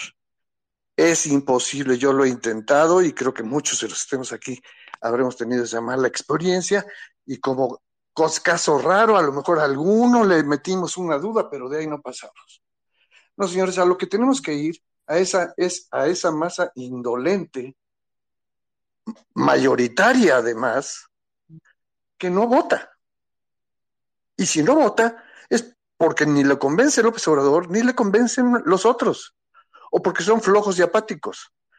Tenemos que mover a esa masa, es con la que hay que trabajar, porque si nosotros logramos una votación de más del 70% el año 2024, entonces sí tendremos posibilidades de modificar esto. Si no salimos el 70% o más a votar, no se va a modificar. ¿Por qué? Porque con una votación del 50%, del 40 y tantos por ciento, ya sabemos que la aplanadora, el voto duro de Morena, aceitado, engrasado, pagado con dádivas y con tutsis y con tortas, pues van a ganar. De manera que no nos esforcemos en estar convenciendo a nadie. Vamos a mover a la gente indecisa, convenciéndola de que es el momento de salvar al país, de que tenemos que cambiar de rumbo, que esto no nos está llevando a nada bueno y que los tenemos que llevar a votar. Yo les garantizo que si esto sucede, entonces sí tendremos una buena oportunidad. Si no es así, todo lo demás es inútil. Eso es todo, Gabriel. No, muchas gracias. Y, y, y tiendo, tiendo, la verdad, digo, y seguramente ya me has escuchado muchas veces que siempre he dicho que el reto más importante es, es vencer al, al abstencionismo, que es el partido dominante. Eh, yo, yo estoy totalmente de acuerdo contigo. Y, desde que empecé a hacer espacios y empezó a subir la gente y, era, y, era mucha gente, trataba de convencer y que, hacer una contramañanera y, explicar y con manzanitas. La verdad es de que no, la, la gente que está convencida y además es, es, es fanática de, de, de, del régimen o de él, los personajes que están detrás del régimen, hacerlos cambiar de opinión, yo lo veo punto menos que imposible. Eh, el tema es, vencer el abstencionismo, la clase media en particular, y lo hemos hablado aquí con, el doctor Crespo en muchos, en muchos otros espacios. El gran reto son los, son los clase medieros, gente educada, que, es, apática, no participa y tiene que participar. Eh, creo que ahí es donde tiene que enfocarse la energía. Eh, convencer a la gente, estar convenciendo, me parece que tiene un valor importante en, en, en, esto, pero, pero no va a cambiar, creo que no va a cambiar significativamente el resultado, eh, eh, como la rentabilidad electoral que puede dar, convencer o tratar de motivar a, a los, a los apáticos. Creo que es por ahí. Eh, pero pues bueno, gracias por la participación. No sé si tengas algún comentario, Elena. No, sí, este, obvio, comparto, comparto, este, coincido con, con lo que decía el señor, de que eh, el abstencionismo es, tenemos que vencerlo, tenemos que salir a votar, tenemos que ir en masa, ir, como dice el 70%, nada más hay que ver cómo lo logramos. Eso es eh, el reto que tenemos. Exactamente. Pues muy bien, no sé si Sergio o eh, doctor Crespo quieran hacer algún comentario final. Si están ahí. Y si no. Aquí estoy, aquí estoy. Un comentario final sobre lo que se dice. ¿Sí me oyen? Sí, sí, adelante, te escuchamos, doctor. Adelante, José Antonio. sobre esto de las elecciones o de los electores, Sí, efectivamente hay que concentrarnos, hay que difundir este tipo de cosas de las que hablan estos dos libros y muchas otras cosas, desde luego, que están pasando en este gobierno, ilícitas, eh, ineficaces, etcétera, sobre esos segmentos que yo he insistido que ahí están como potenciales. De los abstencionistas hay una parte que sí puede votar, hay otros que no. Eh, los indecisos, Ahí es donde está la clave, en los indecisos, porque algunos habrán votado por López Obrador y efectivamente muchos han cambiado de punto de vista, pero esos no son los fanáticos más duros. Efectivamente, los fanáticos más duros no hay manera, están bloqueados. Pero mucha gente que votó o creyó en López Obrador, pero sin el fanatismo, sí se han ido saliendo y ellos sí efectivamente les puede impactar pues el conocer este tipo de cosas, de testimonios, de, los que habla el libro y de muchas otras cosas que están saliendo por todos lados. Entonces son los indecisos, son los jóvenes que tampoco es tan fácil convencerlos de que vayan a las urnas, y es el 40%, 40-50% de gente que no conoce a Xochitl, y que en el momento en que la conozcan, ya durante la campaña, eh, a, esas, a ese grupo también habría que hacerle llegar lo que es López Obrador, para que vean en Sochi la posibilidad de un cambio, de un giro en lo que representa este gobierno y este movimiento. Y de esa manera, desde luego que sí se puede inclinar la balanza a nuestro favor. Pero son esos sectores donde hay que concentrarnos. No en los abstencionistas duros que no van a ir a votar, no les interesa. Desde luego que no en el voto duro de López Obrador, sino en estos otros jóvenes, indecisos y gente que no conoce a, a. Ahí es donde hay que concentrar pues este tipo de mensajes y hacerles llegar parte del contenido de, de la forma que se pueda de lo que viene en estos libros. Ese es mi comentario. Gracias a todos eh, y, y, y, felicidades de nueva cuenta a la autora, Elena.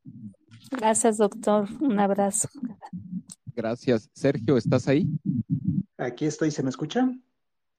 Sí. Adelante. Perfecto. Es que uno tarda en prender el micrófono, Gabriel, eh, que está uno atento aquí. Este. No, no, nada más. A ver, yo en el prólogo, a ver, tengo que hacer una confesión que espero que Elena no me reproche, que es cuando le eh, mostré un borrador del prólogo, me dijo, deja de repetir que soy una mujer valiente. Creo que tuve que quitar una o dos referencias este, de esa para que Elena se me aplacara este, aún así se mantuvieron, ahí están, pero digo, no tantas como, como yo hubiera querido. En verdad, quiero destacar ahorita, independientemente del futuro, todo lo que hay que hacer, o sea, no, no, por favor, no quiero minimizar. Eh, de hecho, es lo más importante. El 24, junio, movilizar, etcétera. Pero en este momento, permítanme destacar a una mujer valiente. O sea, este libro es extraordinario. Yo siempre quiero decir, y ahora lo, lo hago otra vez, que lo habitual de esta clase de libros es que se publican cuando acaba el sexenio. Ya después de que acabó, ya que, que no me puede pasar nada, entonces sale el negro del negro Durazo, por decir algo, ¿no? Este, ya que acabó López Portillo, ya que Durazo no es jefe de la policía, sí, ya.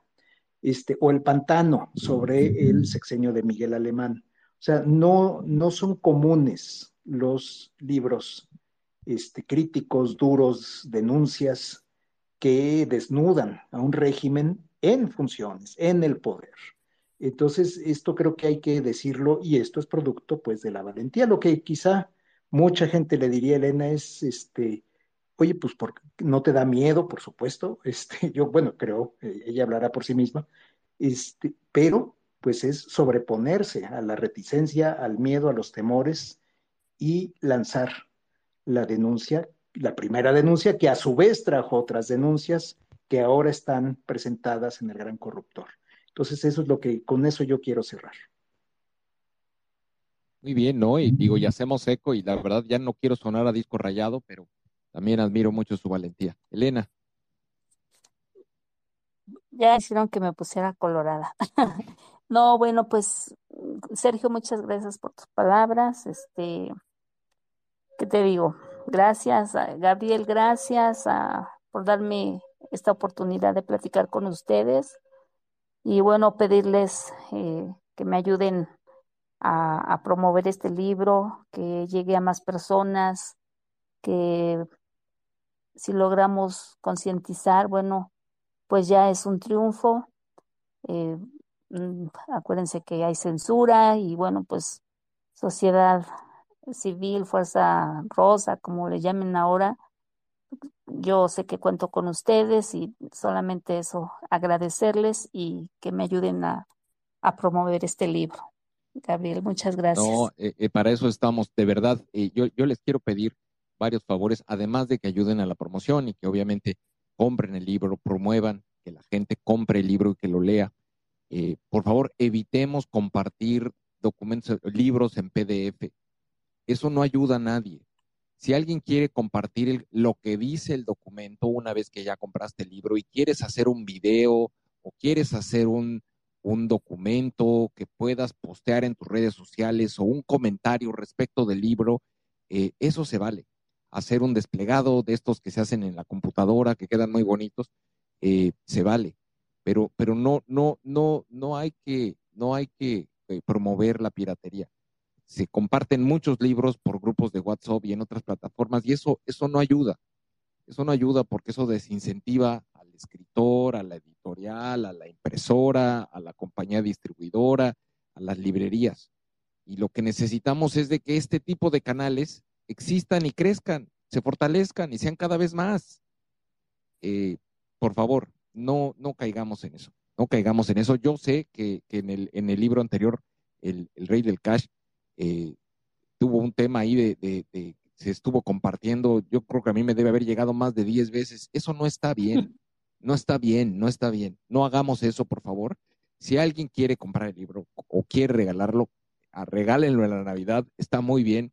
Si alguien quiere hacer un video y, publicar lo que ahí se dice, también está muy bien.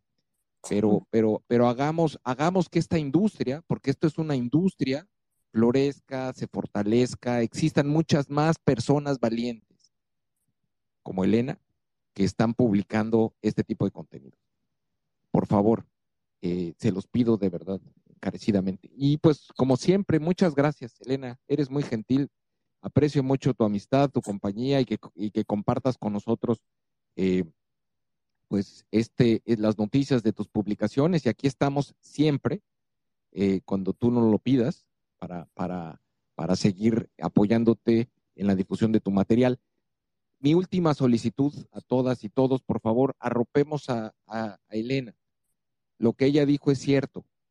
Si nosotros la mantenemos eh, mediática, si la mantenemos, si estamos al tanto de ella en sus redes sociales y estamos compartiendo lo que ella nos comparte, eh, eso, le, eso le da visibilidad que es muy importante. Para alguien que está tan expuesto como está ella, eso es muy importante. Siempre que estemos nosotros ahí, ella va a estar bien. Así que por favor, arropemos a, Elena y, a todos aquellos que están en este, en este difícil eh, difícil oficio de, compartir este tipo de información, de análisis, eh, tenemos que arroparnos entre nosotros. Eh, no es noticia, no es novedad que México es de los, desgraciadamente, de los que tienen el índice de, periodistas asesinados de los más altos en el mundo. Y eso no debe estar, eso no debe ser normal. Tenemos que cuidarlos, protegerlos, porque son parte primordial de la democracia la libertad de expresión, la libre prensa eh, es fundamental en cualquier democracia. Eh, solamente con eso, con eso me, con eso cerraría. Muchas gracias nuevamente, Elena. Y, pues bueno, aquí estaremos. Muchas gracias. Buenas noches a todas y a todos. Buenas noches. Buenas noches y como siempre les pedimos, eh, dejamos un poco de música para que puedan seguir la cuenta del doctor Crespo, de de Sergio, de Elena, del sargento, de todos los que están aquí, eh, para, que, para que podamos seguir construyendo esa comunidad que al final de cuentas es la que nos sirve para que podamos tener, eh, eh, mostrar la capacidad de movilización y de activación que tenemos como sociedad civil en, todas las redes sociales y en las calles y en el país. Porque si, si el país va a cambiar, va a ser gracias a, las, a la ciudadanía, a la sociedad civil y a la acción colectiva de todas y todos nosotros. Muchas gracias, que tengan muy buenas noches. El día miércoles vamos a estar de regreso con otro de estos espacios. Ojalá que nos puedan acompañar en la hora de costumbre. El miércoles, 6 de la tarde, hora de la Ciudad de México. Cuídense mucho, que estén muy bien. Buenas noches.